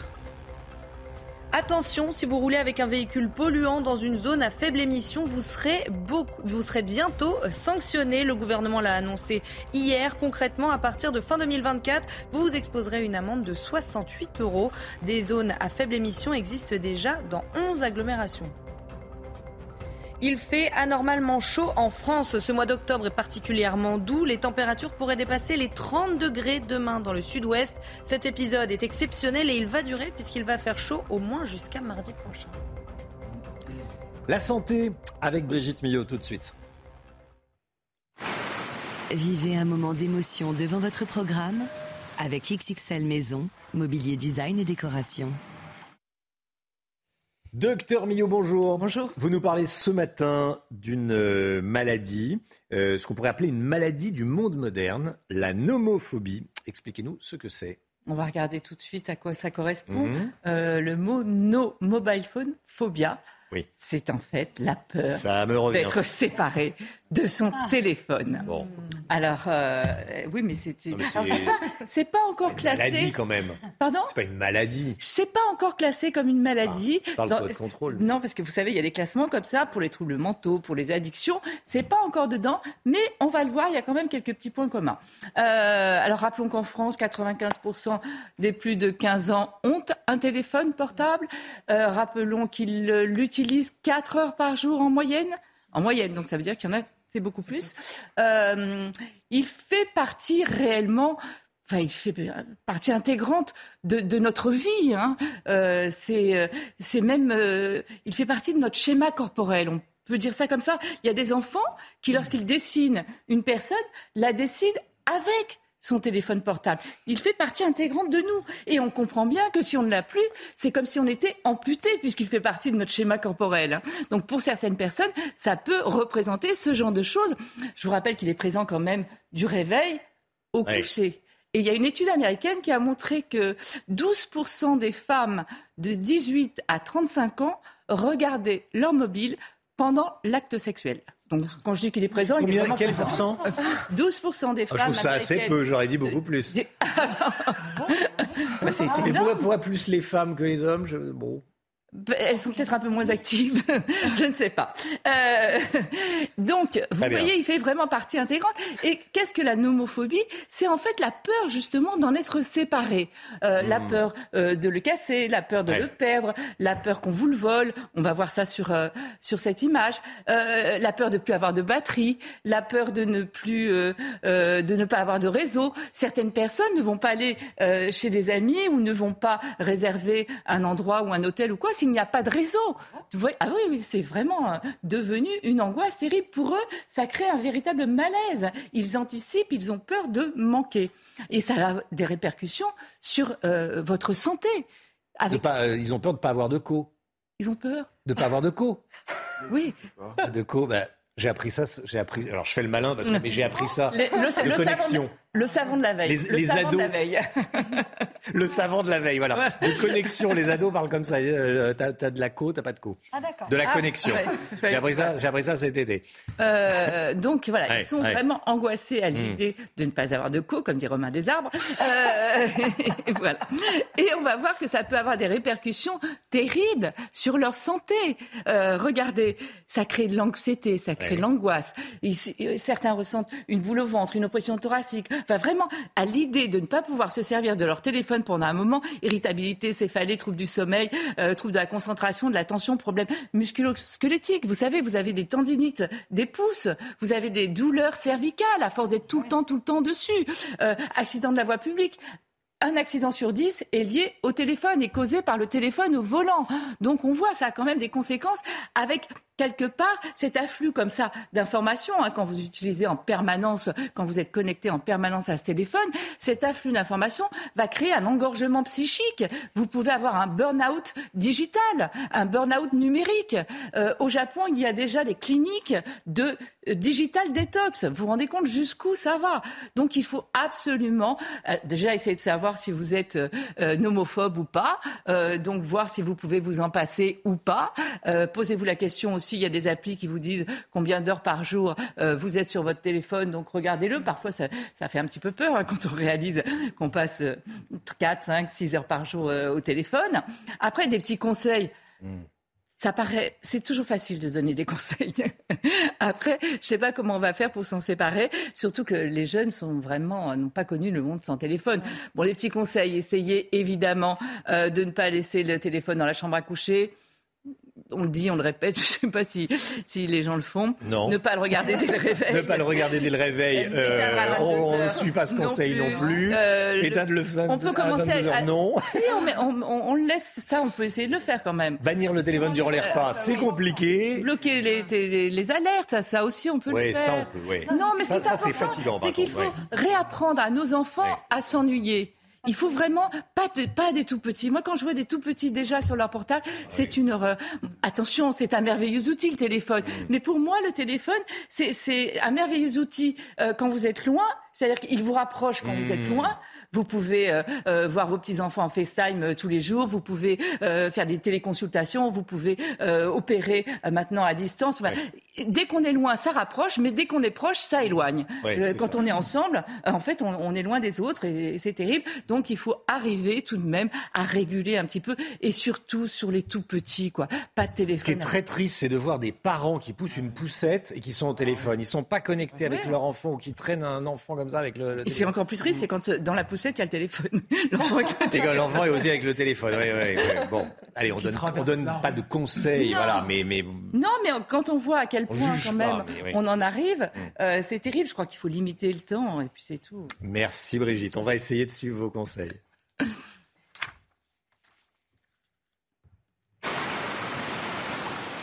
C'était votre programme avec XXL Maison, Mobilier Design et Décoration. 9h10, merci d'avoir choisi CNews pour démarrer cette journée. Euh, beaucoup d'actualités hein, ce matin. On était il y a quelques instants avec le procureur de la République de Roanne. Euh, en France, on ne se fait pas justice soi-même. La justice, ce n'est pas la vente d'État, ce n'est pas la loi du talion, nous a-t-il dit. Je sais que ça vous fait beaucoup réagir. Et ça va continuer euh, tout au long de la journée sur CNews. Belle journée à vous. On se retrouve demain matin dès 5h55 avec toute l'équipe, bien sûr. Dans un instant, c'est l'heure des pros avec Pascal Pro et ses invités. Belle journée à vous sur CNews. À demain. De suite, Pascal Pro dans l'heure des pros.